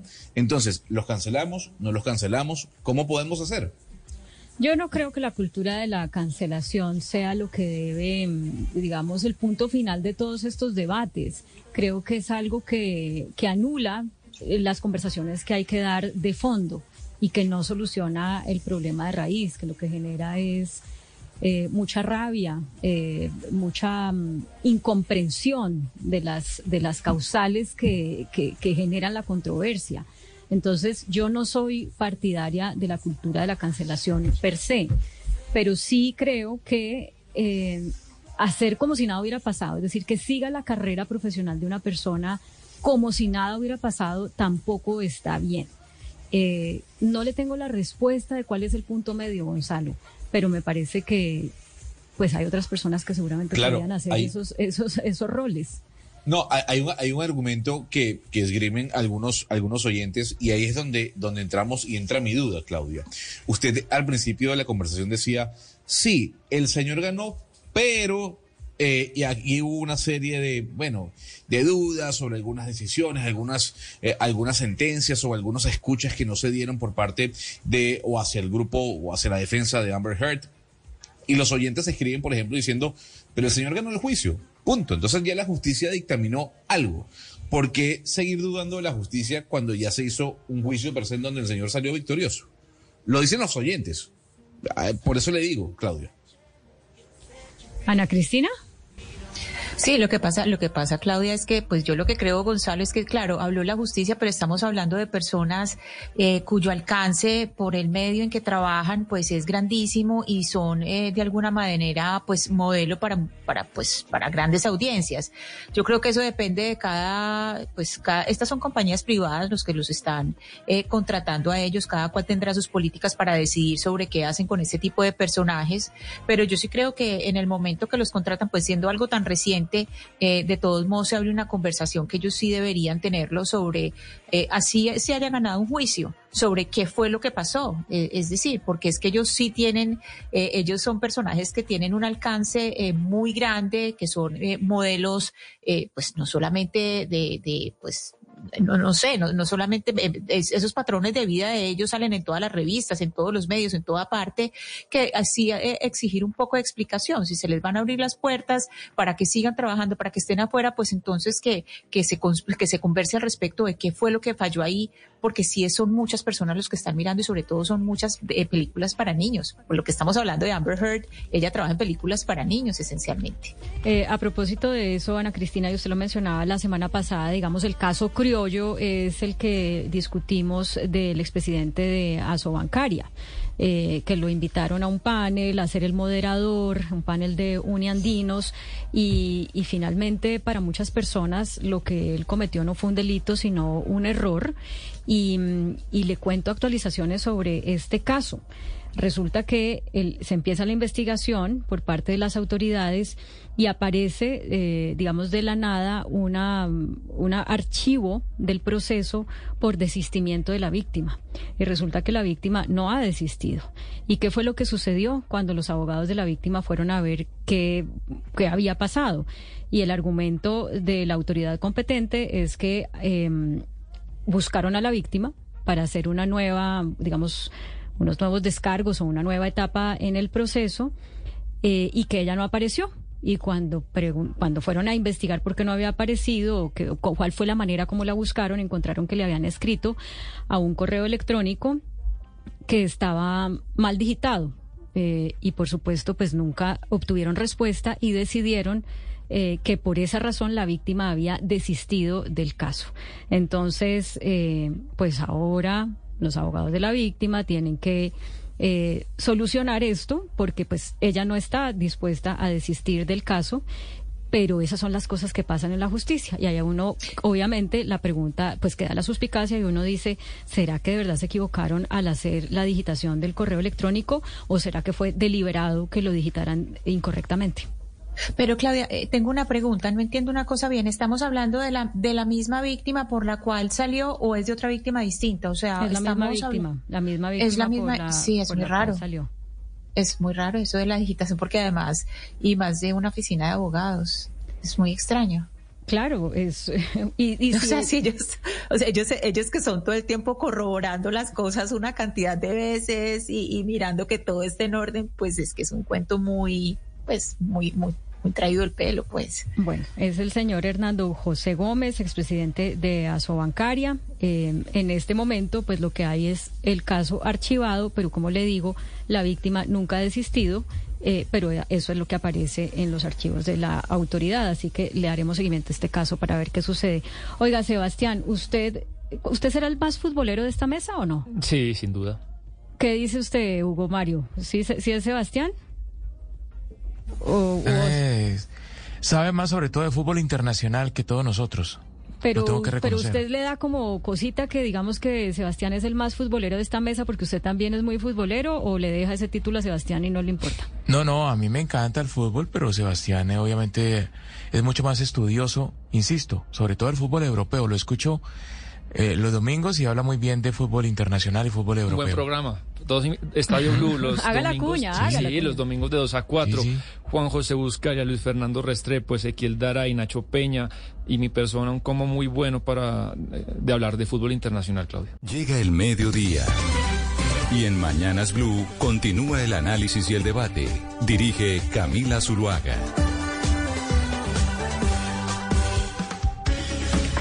Son las 12 del mediodía y 16 minutos. Y mm, en el tiempo de programa que nos queda vamos a hablar de qué es lo que está pasando con los diálogos con el ELN, qué significa esta pausa en la que según el líder negociador del ELN ha entrado la mesa de conversaciones que se desarrolla en este tercer ciclo en La Habana y pues tratar de darle respuestas a las comunidades que se han pronunciado desde el Catatumbo, desde Antioquia, eh, diciéndoles a los negociadores necesitamos la paz, no paren de hablar. Para hablar de esto nos acompaña el senador Iván Cepeda, que se encuentra en La Habana. Senador, ¿cómo le va? Bienvenido a Mañanas Blue. Eh, es un placer estar con ustedes, Claudia. Muchas gracias por esta conversación. Gracias a usted. Bueno, ¿qué significa que estén en pausa? Ustedes se, instalaron el ciclo el 2 de mayo, tenían tres temas principales para recordarle a la audiencia para este ciclo de negociación, el cese al fuego y de hostilidades, la participación social y ciudadana y también los alivios humanitarios. Hasta ayer, cuando el ELN dice esto queda en pausa porque no estamos de acuerdo con las declaraciones que dio el presidente Petro el fin de semana, ¿qué se había logrado? Y hoy, entonces, ¿qué están haciendo si están en pausa? Bueno, primero eh, señalar que si bien no puedo entrar en detalles por la confidencialidad que rige la mesa, eh, sí se puede decir, porque es de público conocimiento, que en estas eh, semanas de trabajo se han hecho avances que son importantes. se logró llegar a la conformación de dos equipos de trabajo, uno dedicado al asunto del cese de fuegos y las medidas de protección de, eh, la población. Y dos, eh, un grupo dedicado al tema de la participación de la sociedad en este proceso y en la construcción de la paz. Ambos grupos están trabajando de una manera eh, intensa en eh, buscar los caminos hacia acuerdos en, esos dos terrenos que, como se saben, son eh, los que hemos privilegiado. Hay un tercer tema que se aborda de manera distinta, que es el de los alivios humanitarios, y ese pues ha tenido también un desarrollo que pues tiene una especificidad.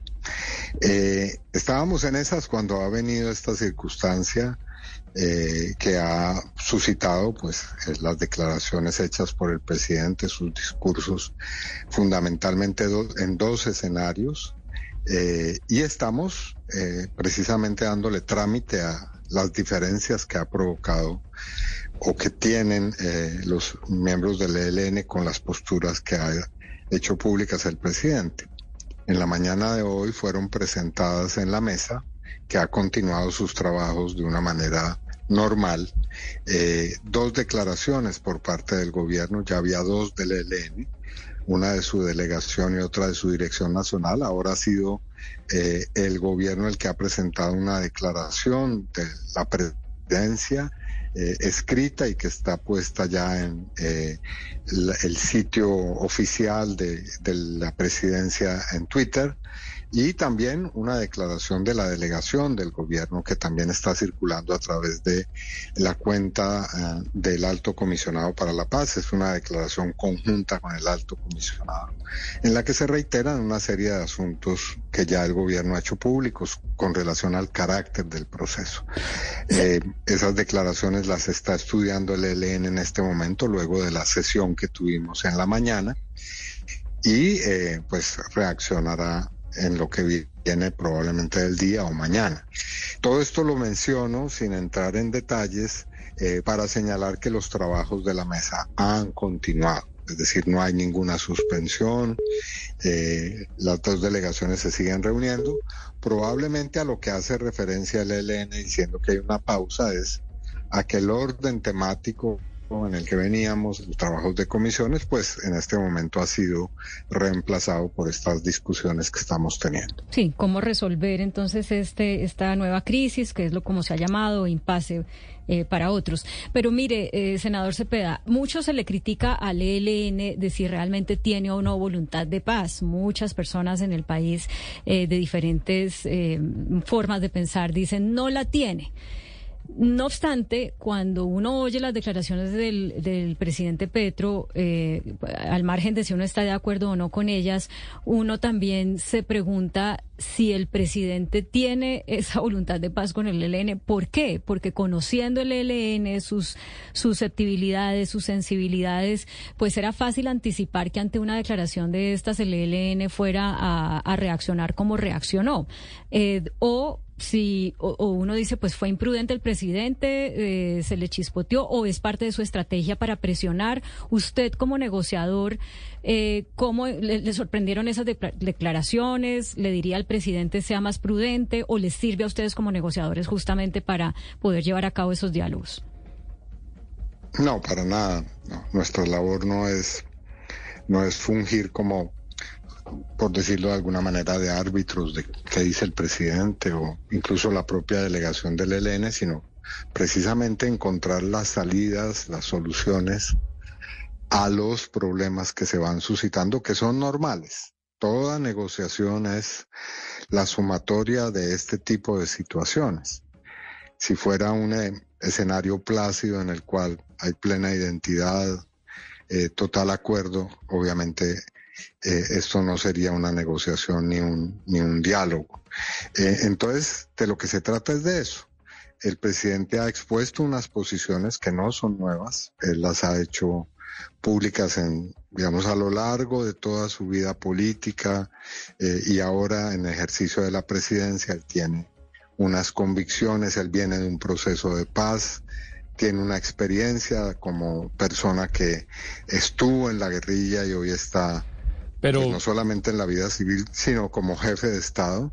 Y eh, si la pregunta es si esas posiciones tienen que ver con que eh, no haya voluntad de paz, mi respuesta es eh, contundente, ¿no? Pero sí hay voluntad de paz sí hay voluntad de paz del presidente, sí hay voluntad de paz del ELN y hay forma de demostrar eso. Pero senador Cepeda, bueno, usted acompañó eh, más que internamente, pues, eh, digámoslo así, ideológicamente, lo que sucedió con las FARC, con el acuerdo de paz y si me permite un poco esta comparación con lo que está sucediendo con el ELN, había más secretismo en la anterior, digámoslo así, pasábamos nosotros meses sin conocer noticias y lo que está pasando ahorita es como si hubiera dos mesas paralelas. Una, la que usted está teniendo eh, con las mesas negociadoras y otro en los medios de comunicación en que los líderes de un lado y otro un poco se tiran mensajes eh, al aire. ¿Usted cree que lo que está sucediendo así le hace bien, le hace sano para el futuro de las negociaciones? No, son dos procesos de paz distintos que tienen actores distintos, formas de transcurrir diferentes.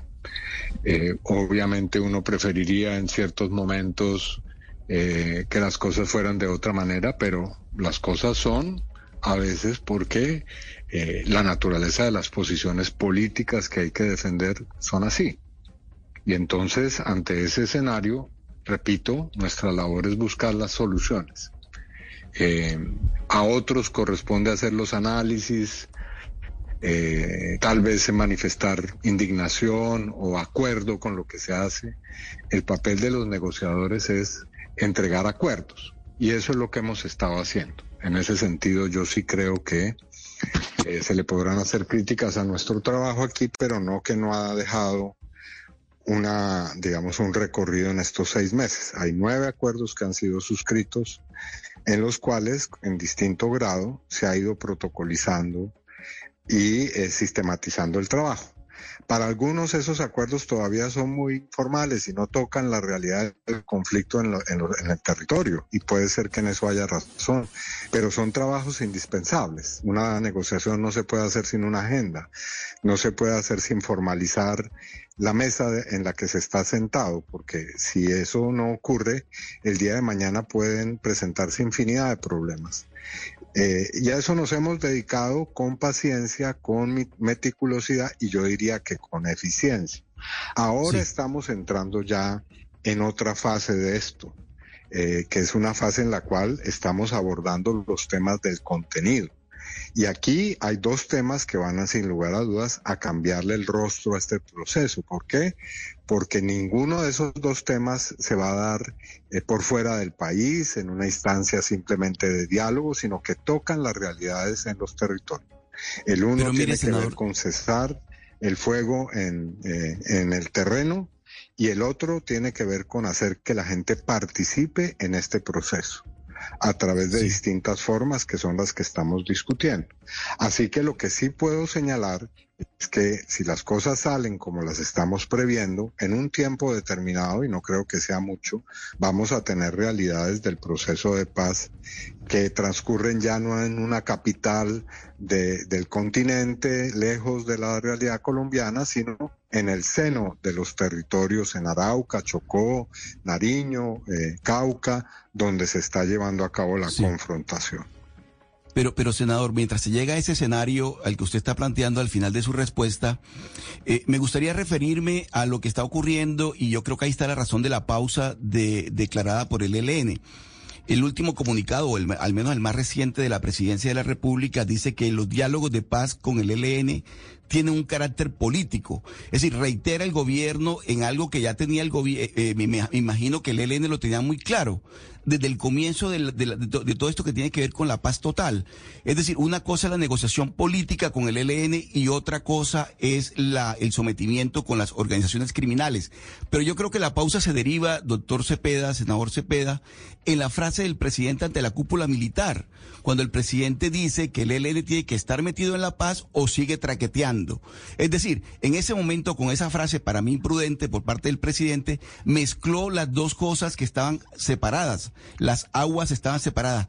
¿Cómo cree usted, doctor Cepeda, que se pueda superar esta situación después de esa carga de profundidad por parte del presidente en esa expresión?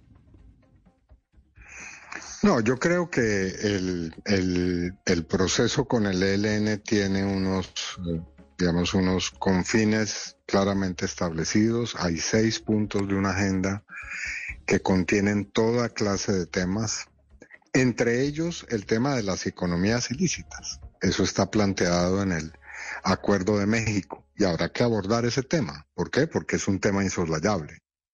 No de la confrontación entre el gobierno y el ELN o el Estado y el ELN, que también lo es, sino de los problemas que tiene nuestra nación, que han prolongado el conflicto armado durante décadas. Entonces, obviamente habrá que entrar a discutir esto. ¿Cuáles son las soluciones? ¿De qué manera lo vamos a hacer? Pues es parte de las cosas que vamos a discutir y en las que estamos empeñados en este momento. Eh, el ELN menciona en su comunicado de Dirección Nacional que hizo una propuesta al gobierno eh, que todavía no ha sido abordada y es la de la conformación de un organismo, tal vez ellos dicen una comisión internacional, que eh, haga un escrutinio de eh, la economía ilícita del narcotráfico en concreto en los territorios y la situación del ELN en esos mismos lugares. Bueno, esa es una propuesta a tener en cuenta. Puede ser un escenario para discutir esto. Eh, por supuesto, llegará el momento adecuado para eso. Senador Cepeda, en ese momento, pues en los medios de comunicación, una red social como Twitter tiene una eh, gran eh, difusión, tiene gran importancia lo que se trina.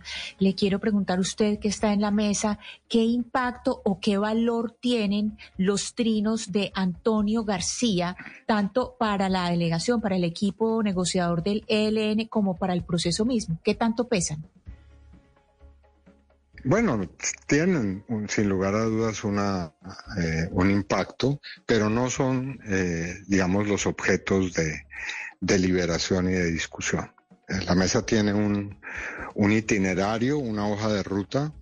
Ya he descrito en qué consiste. Aquí estamos concentrados en examinar posiciones, enfoques, hojas de ruta para abocar dos asuntos concretos, cómo llegar a un cese al fuego, cómo provocar unas medidas de protección de la población, de qué manera participa la sociedad, las instituciones, organizaciones, comunidades en este proceso, en torno a qué temas, eh, qué lugar van a tener en el diseño precisamente de esa participación esos sujetos sociales.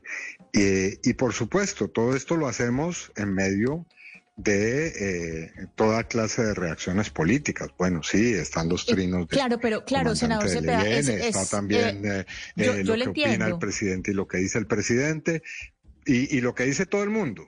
Esto es una pero, cosa pero Es que, pero es que Antonio, pero, es que Antonio García no es todo el mundo. Antonio García, la, palabra de Antonio García no es la de todo el mundo. Él, él, tiene un peso, él tiene un peso por el lugar que ocupa y digamos, hay veces que uno lee Antonio García y uno dice, ¿de verdad? ¿Esto es lo que está pensando el ELN? ¿Esto es lo que está aceptando la mesa en este momento? Entonces, por eso le pregunto por ese personaje en particular, porque es que Antonio García no es cualquier personaje de política. No, no le voy a decir que sí, no, no he dicho que sea un ciudadano más en este proceso, no, no he dicho eso.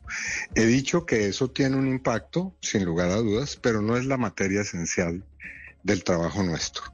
Nosotros no nos reunimos a eh, examinar diariamente eh, qué trino hay hoy en las redes para comentar. No, la mesa tiene un, eh, un orden, tiene unos temas, las delegaciones las discuten, en el caso del, eh, gobierno se le consultan al presidente. Eh, otro tanto hace el ELN, que consulta su dirección. Si hay acuerdos, se adoptan. Pero no, no es respondiendo a cada posición que va apareciendo, que tiene contextos políticos muy distintos, en los cuales hay polémicas de toda índole, que trabaja la mesa. No, no esa es la dinámica que tenemos. Sí. Senador Cepeda, yo quiero insistirle por el tema del cese al juego. Eh, eh, ese cese al juego que muchos están pidiendo, incluso el gobierno y el presidente Petro, ¿en qué momento va a ser posible? Sobre todo teniendo en cuenta que en los territorios la guerrilla del ELN está enfrentada eh, con otros grupos armados, como el Clan del Golfo, las disidencias de la FARC y otros. Eh, Digamos, al comienzo de esta entrevista mencioné que hay un principio que rige nuestros trabajos y es la confidencialidad. Eh, no que esos temas no sean importantes, No que no haya que tenerlos en cuenta, pero eh, la manera en que lo está haciendo la mesa, sobre eso no puedo hacer comentarios, porque obviamente entraría de alguna manera a violar ese principio. Pero por supuesto que estamos teniendo en cuenta esas circunstancias, la situación que hay en los territorios, y esa es una de las preocupaciones mayores del presidente de la República. Es una situación que si bien eh, el gobierno ha hecho esfuerzos, que a mi modo de ver están ahí para contrarrestar las expresiones de violencia, pues se mantiene, en algunos casos se ha agudizado, en otros no, eh, pero es un asunto imperativo. Y nosotros estamos sintonizados con las poblaciones en los territorios para discutir esto. a propósito de eso, el totalmente claro. A propósito de eso, senador Cepeda, en recientes declaraciones el presidente habló de hacer un cese al fuego por territorios. Esto es algo que yo yo yo, yo le entiendo la de, lo de la confidencialidad, pero me imagino que esto fue inmediatamente llevado a esa comisión que está tratando específicamente el cese al fuego.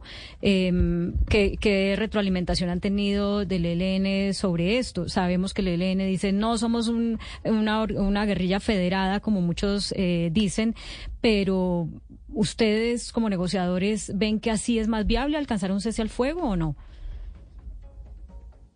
Esa es una variable que hay en, en, esa discusión, pero la manera en cómo va a ser decidida y abordada no puedo revelarla.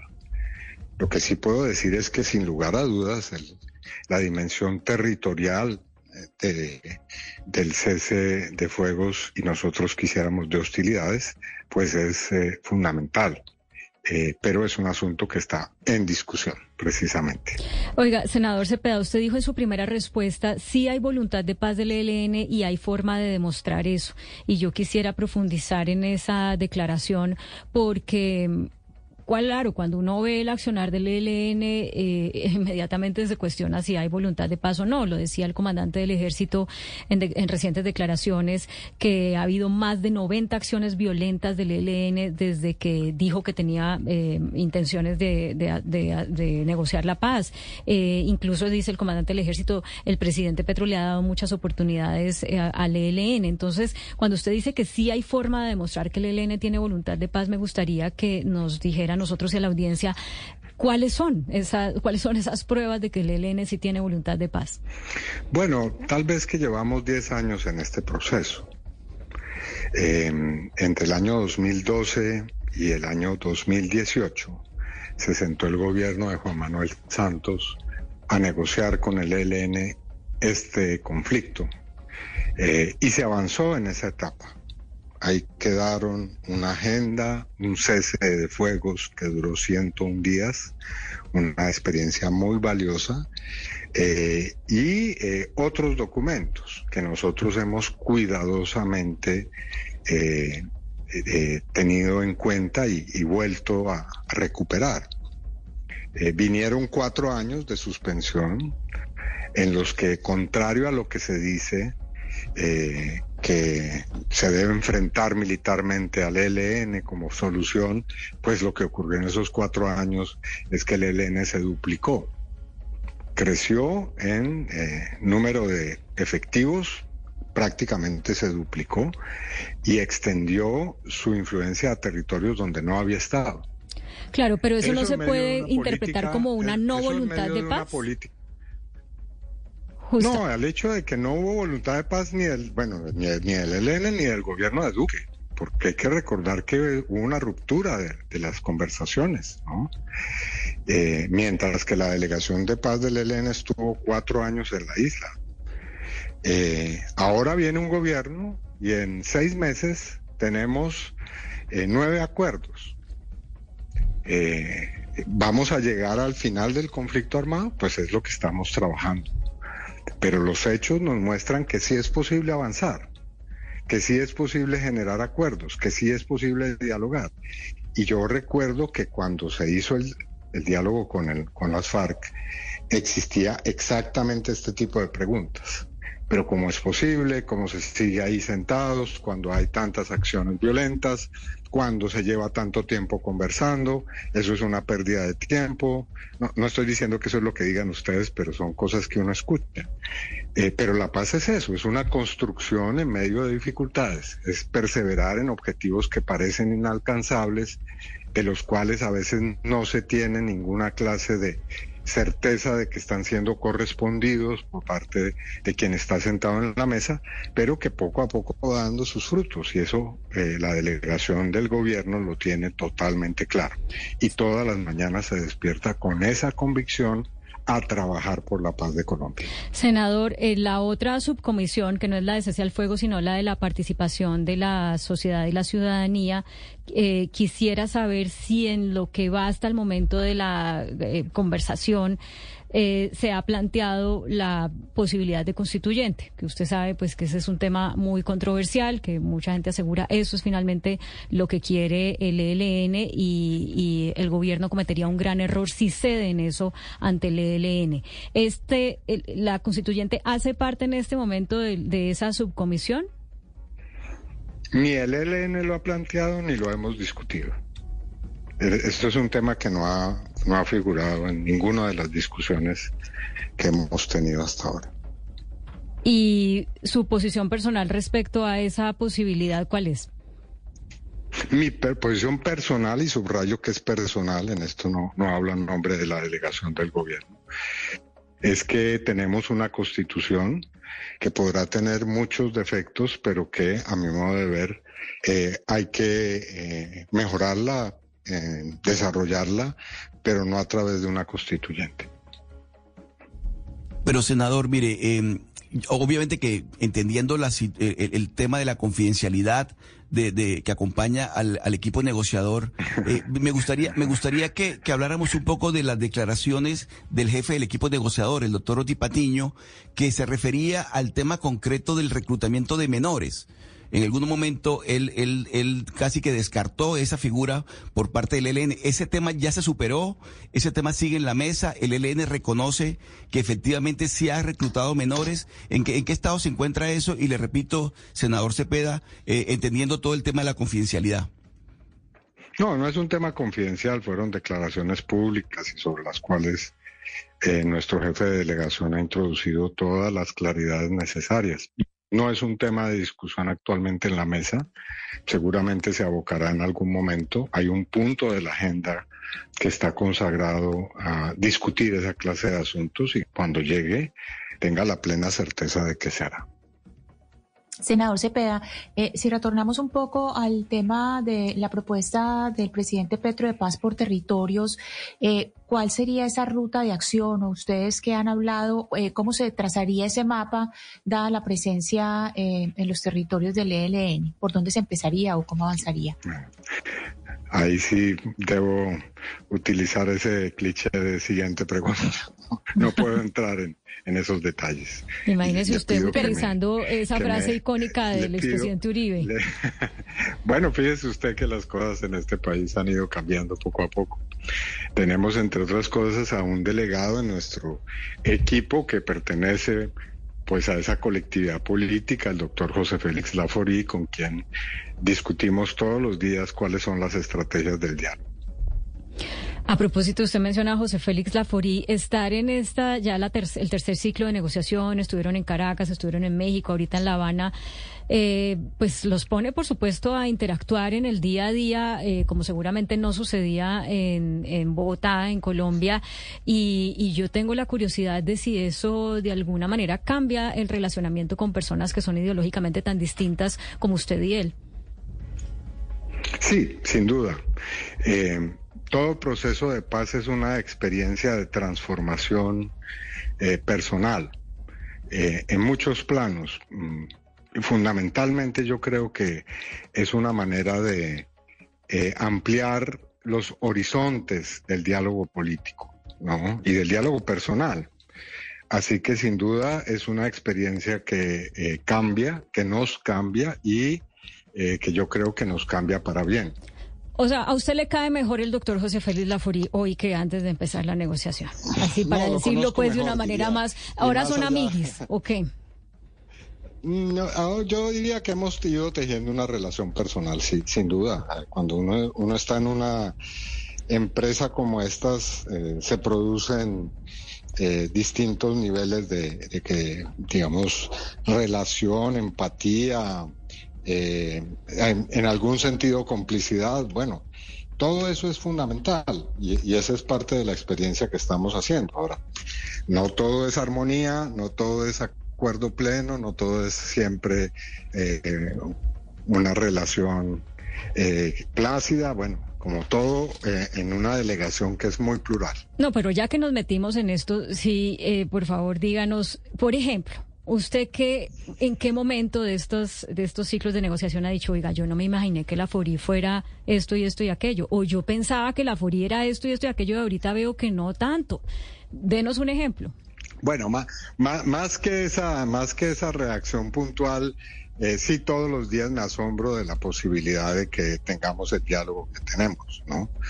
Y que estemos construyendo esta relación. Sí, sí me parece que es algo que no es un dato normal. Digo, normal para los estándares que hay en Colombia. Y creo que, que eso, repito, es para bien. Oscar, ¿usted también está sorprendido? Yo estoy sorprendido, Claudia, como, como está, pero estoy gratamente sorprendido de verdad porque todo lo que se haga por la paz es, es, es, es posible y, hay que celebrarlo. Pero, pero, senador Cepeda, entiendo que usted llamó al doctor Laforí eh, cuando comenzaba todo este, todo, este tema de las negociaciones para decirle, oiga, venga y haga parte de, de, la mesa, converse con el presidente electo, el presidente Petro. Así fue como comenzó todo. Es decir, a propósito de lo que planteaba Claudia, de que el país mira que usted y, y el doctor Lafori, que estaban en orilla o siguen estando en orillas ideológicas tan distantes, hagan parte de una mesa de negociación por parte del gobierno. ¿Eso fue así el comienzo de, de esta historia? ¿Se dio así? Pues eh, hubo una antesala de ese momento y es que la primera conversación no fue en torno a la mesa de diálogo, sino al tema de las tierras y de la reforma rural.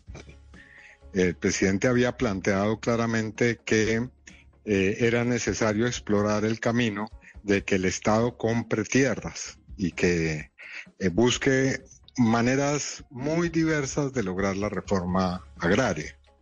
Eh, y entre esos, digamos, mecanismos o vías mencionó la compra de tierra. Y, eh, en realidad no era la primera vez que yo dialogaba con el doctor Lafori. Claro que los anteriores diálogos habían sido un poco más destemplados. en esta oportunidad le, le dije que nos sentáramos a hablar de reforma rural y ahí fuimos construyendo eh, obviamente eh, con el conocimiento y la autorización del presidente, el acuerdo de compra de tierras em, con relación a, a Fedegan. Eh, y luego vino la propuesta para que hiciera parte de los diálogos. Claro, pero, pero ya que usted, eh, ustedes se meten en ese tema de, las tierras, eh, senador Cepeda, pues hay un, un traspiés en este momento, em, precisamente por eh, lo que se aprobó en la en el Plan Nacional de Desarrollo respecto a, digamos, lo que la ministra, la exministra Cecilia Vélez decía, no estoy de acuerdo y que entendemos por eso salió, que fue como esa expropiación express. Usted que ya vemos por lo que nos acaba de decir que estuvo ahí como en ese en ese momento inicial de acercar al doctor Laforí a este acuerdo. Eh, ¿Qué opinión tiene de que se haya aprobado eh, este artículo? Bueno, eh, no estoy seguro que ese haya sido el, el hecho que provocó la salida o, o, pues el cambio en el Ministerio de Agricultura. Pero lo que sí puedo decir es que el Estado colombiano tiene un serio problema eh, pero mayúsculo eh, en torno a los procedimientos de compra de tierras. Eh, ahí hay un problema. Ese problema no se resuelve fácilmente. sobre eso hay distintos grados de, digamos, posiciones sobre qué tan drástica debe ser la posición del Estado para poder comprar las tierras, pero efectivamente ahí hay que producir un cambio y creo que en este momento hay un diálogo entre el doctor Laforí y la ministra Jennifer Mojica sobre cómo darle un tratamiento a esto. Eh, ahí hay dos artículos, si no estoy mal, en el Plan Nacional de Desarrollo, que plantean soluciones.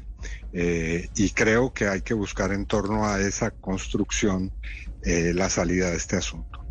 Y pues me toca preguntarle su posición personal, porque es que usted también está en el, en el Congreso de la República, no solamente es negociador. ¿Usted cree que fue un, un error la aprobación de esa um, expropiación express? Yo creo que es necesario mejorar los, eh, los mecanismos de compra de tierras. No estoy seguro que eh, eh, haya que aplicar esta clase de terapias de choque, por decirlo de alguna manera, pero ahí hay una discusión y creo que esa discusión es válida. Bueno, pues vemos una postura como moderada con respecto a lo que tienen otros otros miembros de los partidos que conforman el pacto histórico. Eh, una, una, una pregunta sobre eh, logística. ¿Hasta cuándo va esta mesa de, esta, este ciclo, quiero decir, en La Habana? No, no, no me adelantaría a dar una fecha concluyente, pero los ciclos duran eh, aproximadamente un mes. Aproximadamente un mes, pero si ustedes ven que, bueno, yo sé que usted ya nos dijo que esto no es una pausa, pero si, si, si para el ELN sí, eh, eh, ¿podrían extenderlo si, si esta pausa se alarga? Pues son decisiones que se toman en el momento y, y juzgando cuáles son las realidades de la mesa y sobre eso no me adelantaría a dar ninguna opinión. ¿Y ya saben dónde será el siguiente ciclo, el cuarto? No, no se ha hecho ninguna ni anuncio ni todavía discusión sobre el particular. Bueno, mi compañero en Cali tiene otra pregunta que nos que nos eh, hace profundizar en un tema que habíamos tocado tangencialmente, Hugo Mario. Sí, eh, eh, es que hace unos días, frente a un, a un grupo de militares, a, los mandos militares del país, el presidente Petro dijo que el concepto de paz total había sido inventado por la prensa y entonces muchos dijeron que el presidente se estaba acomodando porque esa paz total era un, un, anhelo que difícilmente se podía realizar. Luego alguien dijo, no, ese concepto se lo inventó el senador Iván Cepeda. ¿Es cierto que usted es el autor de, de ese término de paz total? Pues yo he escrito sobre eso, sí. Sí, he escrito sobre ese concepto antes de la de, de, la llegada al, al, la jefatura del Estado del presidente y tengo mis visiones sobre ese particular. Defiendo esa idea. Eh, pero bueno, como toda es susceptible de debates como los que se están dando. ¿Usted eh, está viendo como muchos eh, que, que el presidente parece que ya no le gusta tanto el término? No, no creo. Yo creo que él eh, es un eh, dirigente político que esencialmente le gusta el debate y le gusta provocar eh, la reflexión. Y a veces eh, dice en sus intervenciones públicas cosas que a algunos molesta, a otros no, pero siempre suscita que se produzca movimiento y, y desarrollo en el debate político y creo que eso es muy estimulante. Pero, pero usted le dice, presidente, no nos la ponga tan difícil, sea un poquito más prudente o no? no, no, nunca, no, nunca, nunca, nunca he hablado con él en esos términos, para nada. Yo respeto mucho lo que él piensa y a veces sí, eh, expreso mis eh, dudas o mis eh, diferencias con relación a posturas, pero todo en medio de la mayor cordialidad y respeto.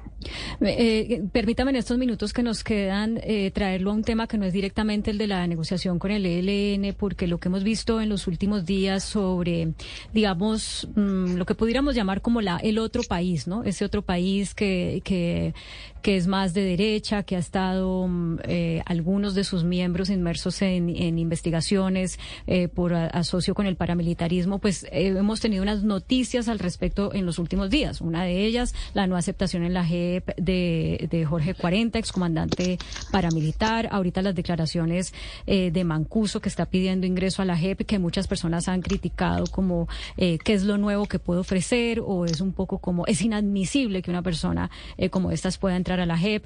Eh, yo quisiera en el marco pues de su experiencia en el manejo de, la paz que nos dé una opinión sobre eh, digamos, el rol de la JEP al decidir, por ejemplo, no aceptar a Jorge 40 o ahorita que tiene en sus manos la posibilidad de dejar entrar a Mancuso?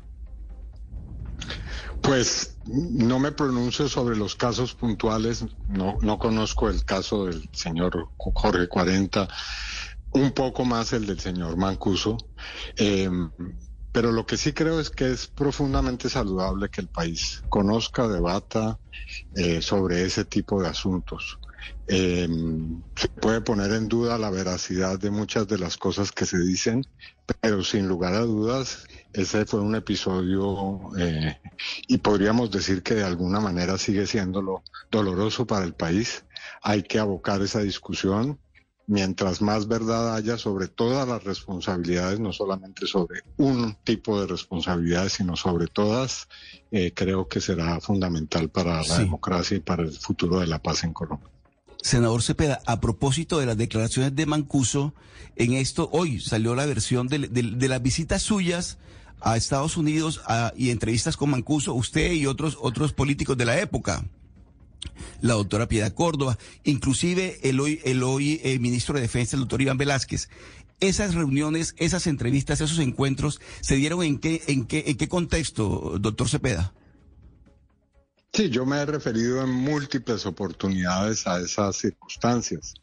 Eh, se acaba de producir en, en mayo del 2008 la extradición masiva de jefes paramilitares a las cárceles en Estados Unidos en un momento que tenía pues especial significado para el procedimiento de justicia y paz eh, y eh, un conjunto de personas e instituciones decidimos que era eh, necesario buscar la verdad buscar lo que tenían que decir, no, acabar con esa, no cerrar la puerta.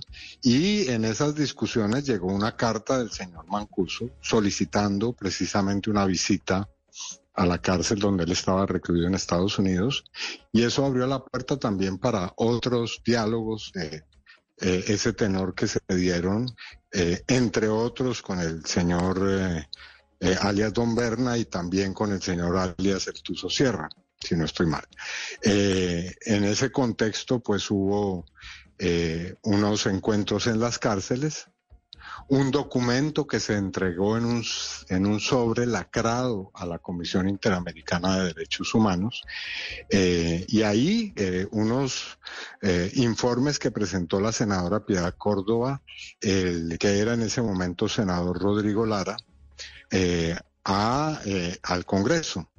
Eh, y desde esa perspectiva, pues allí eh, se concluyó esa labor. Eh, posteriormente, en medio de varios litigios judiciales que yo he afrontado, esa circunstancia ha sido puesta ante la Corte Suprema de Justicia y la Corte la, ha investigado esas visitas que, que, yo hice pues, y que también hicieron otras personas. Y en mi caso particular hay una eh, digamos, un, cierre de esa investigación. Así que ahí no se halló nada distinto a lo que estoy señalando. Eh, senador Cepeda, si yo interpreto bien sus últimas, su penúltima respuesta, ¿usted es partidario de que eh, sea aceptado Mancuso en la JEP? Sí, yo creo que sería importante, sin duda. Eh, y, y, también creo que parte del, del proceso que vamos a tener que ver en los próximos años es eh, la intensificación de muchos de esos relatos y confesiones y comparecencias. el, proceso de eh, construcción de la verdad y la memoria no se ha cerrado en Colombia. Mm. Y escuchar también esa, esa verdad que pues mucha gente no quiere escuchar. Pues senador Iván Cepeda, muchas gracias por estos minutos eh, con Mañanas Blue desde La Habana. Esperemos que mm, se pueda resolver para bien del país este momento de crisis, nuevo momento de crisis que está viviendo el diálogo con el ELN. Bueno, a ustedes muchas gracias. Son las 12 y 57 minutos. Ana Cristina, pues nos habló de muchas cosas el senador Cepeda y uno piensa para un ciudadano del común que está oyendo esta entrevista, ¿quedará em, esperanzado o le parecerá eh, más de lo mismo? ¿Sentirá que la paz, eh, ese diálogo de paz le va a representar algo en su cotidianidad? Mire, Claudia, para mí oír a una persona como el senador Iván Cepeda, y yo creo que eh, muchos oyentes pueden compartir ese sentimiento, no puedo hablar por, eh, por todos, pero yo sí creo que es eh, un sentimiento de esperanza, porque pues esto lo primero que requiere es paciencia que como pudimos oír, el senador Cepeda la tiene toda y por lo menos tener el conocimiento de los procesos pasados, que ha funcionado y que no ha funcionado, porque eh, aquí lo que se está haciendo es, un, pues, eh, es una recolección de aprendizajes. Nosotros llevamos más de 25 años en varios procesos de paz, muchos de ellos, 10 de ellos con el ELN, se ha fracasado, pero de esos fracasos se aprende. Y yo creo que nadie ha aprendido tanto o ha tomado tanto esas lecciones como el senador Iván Cepeda.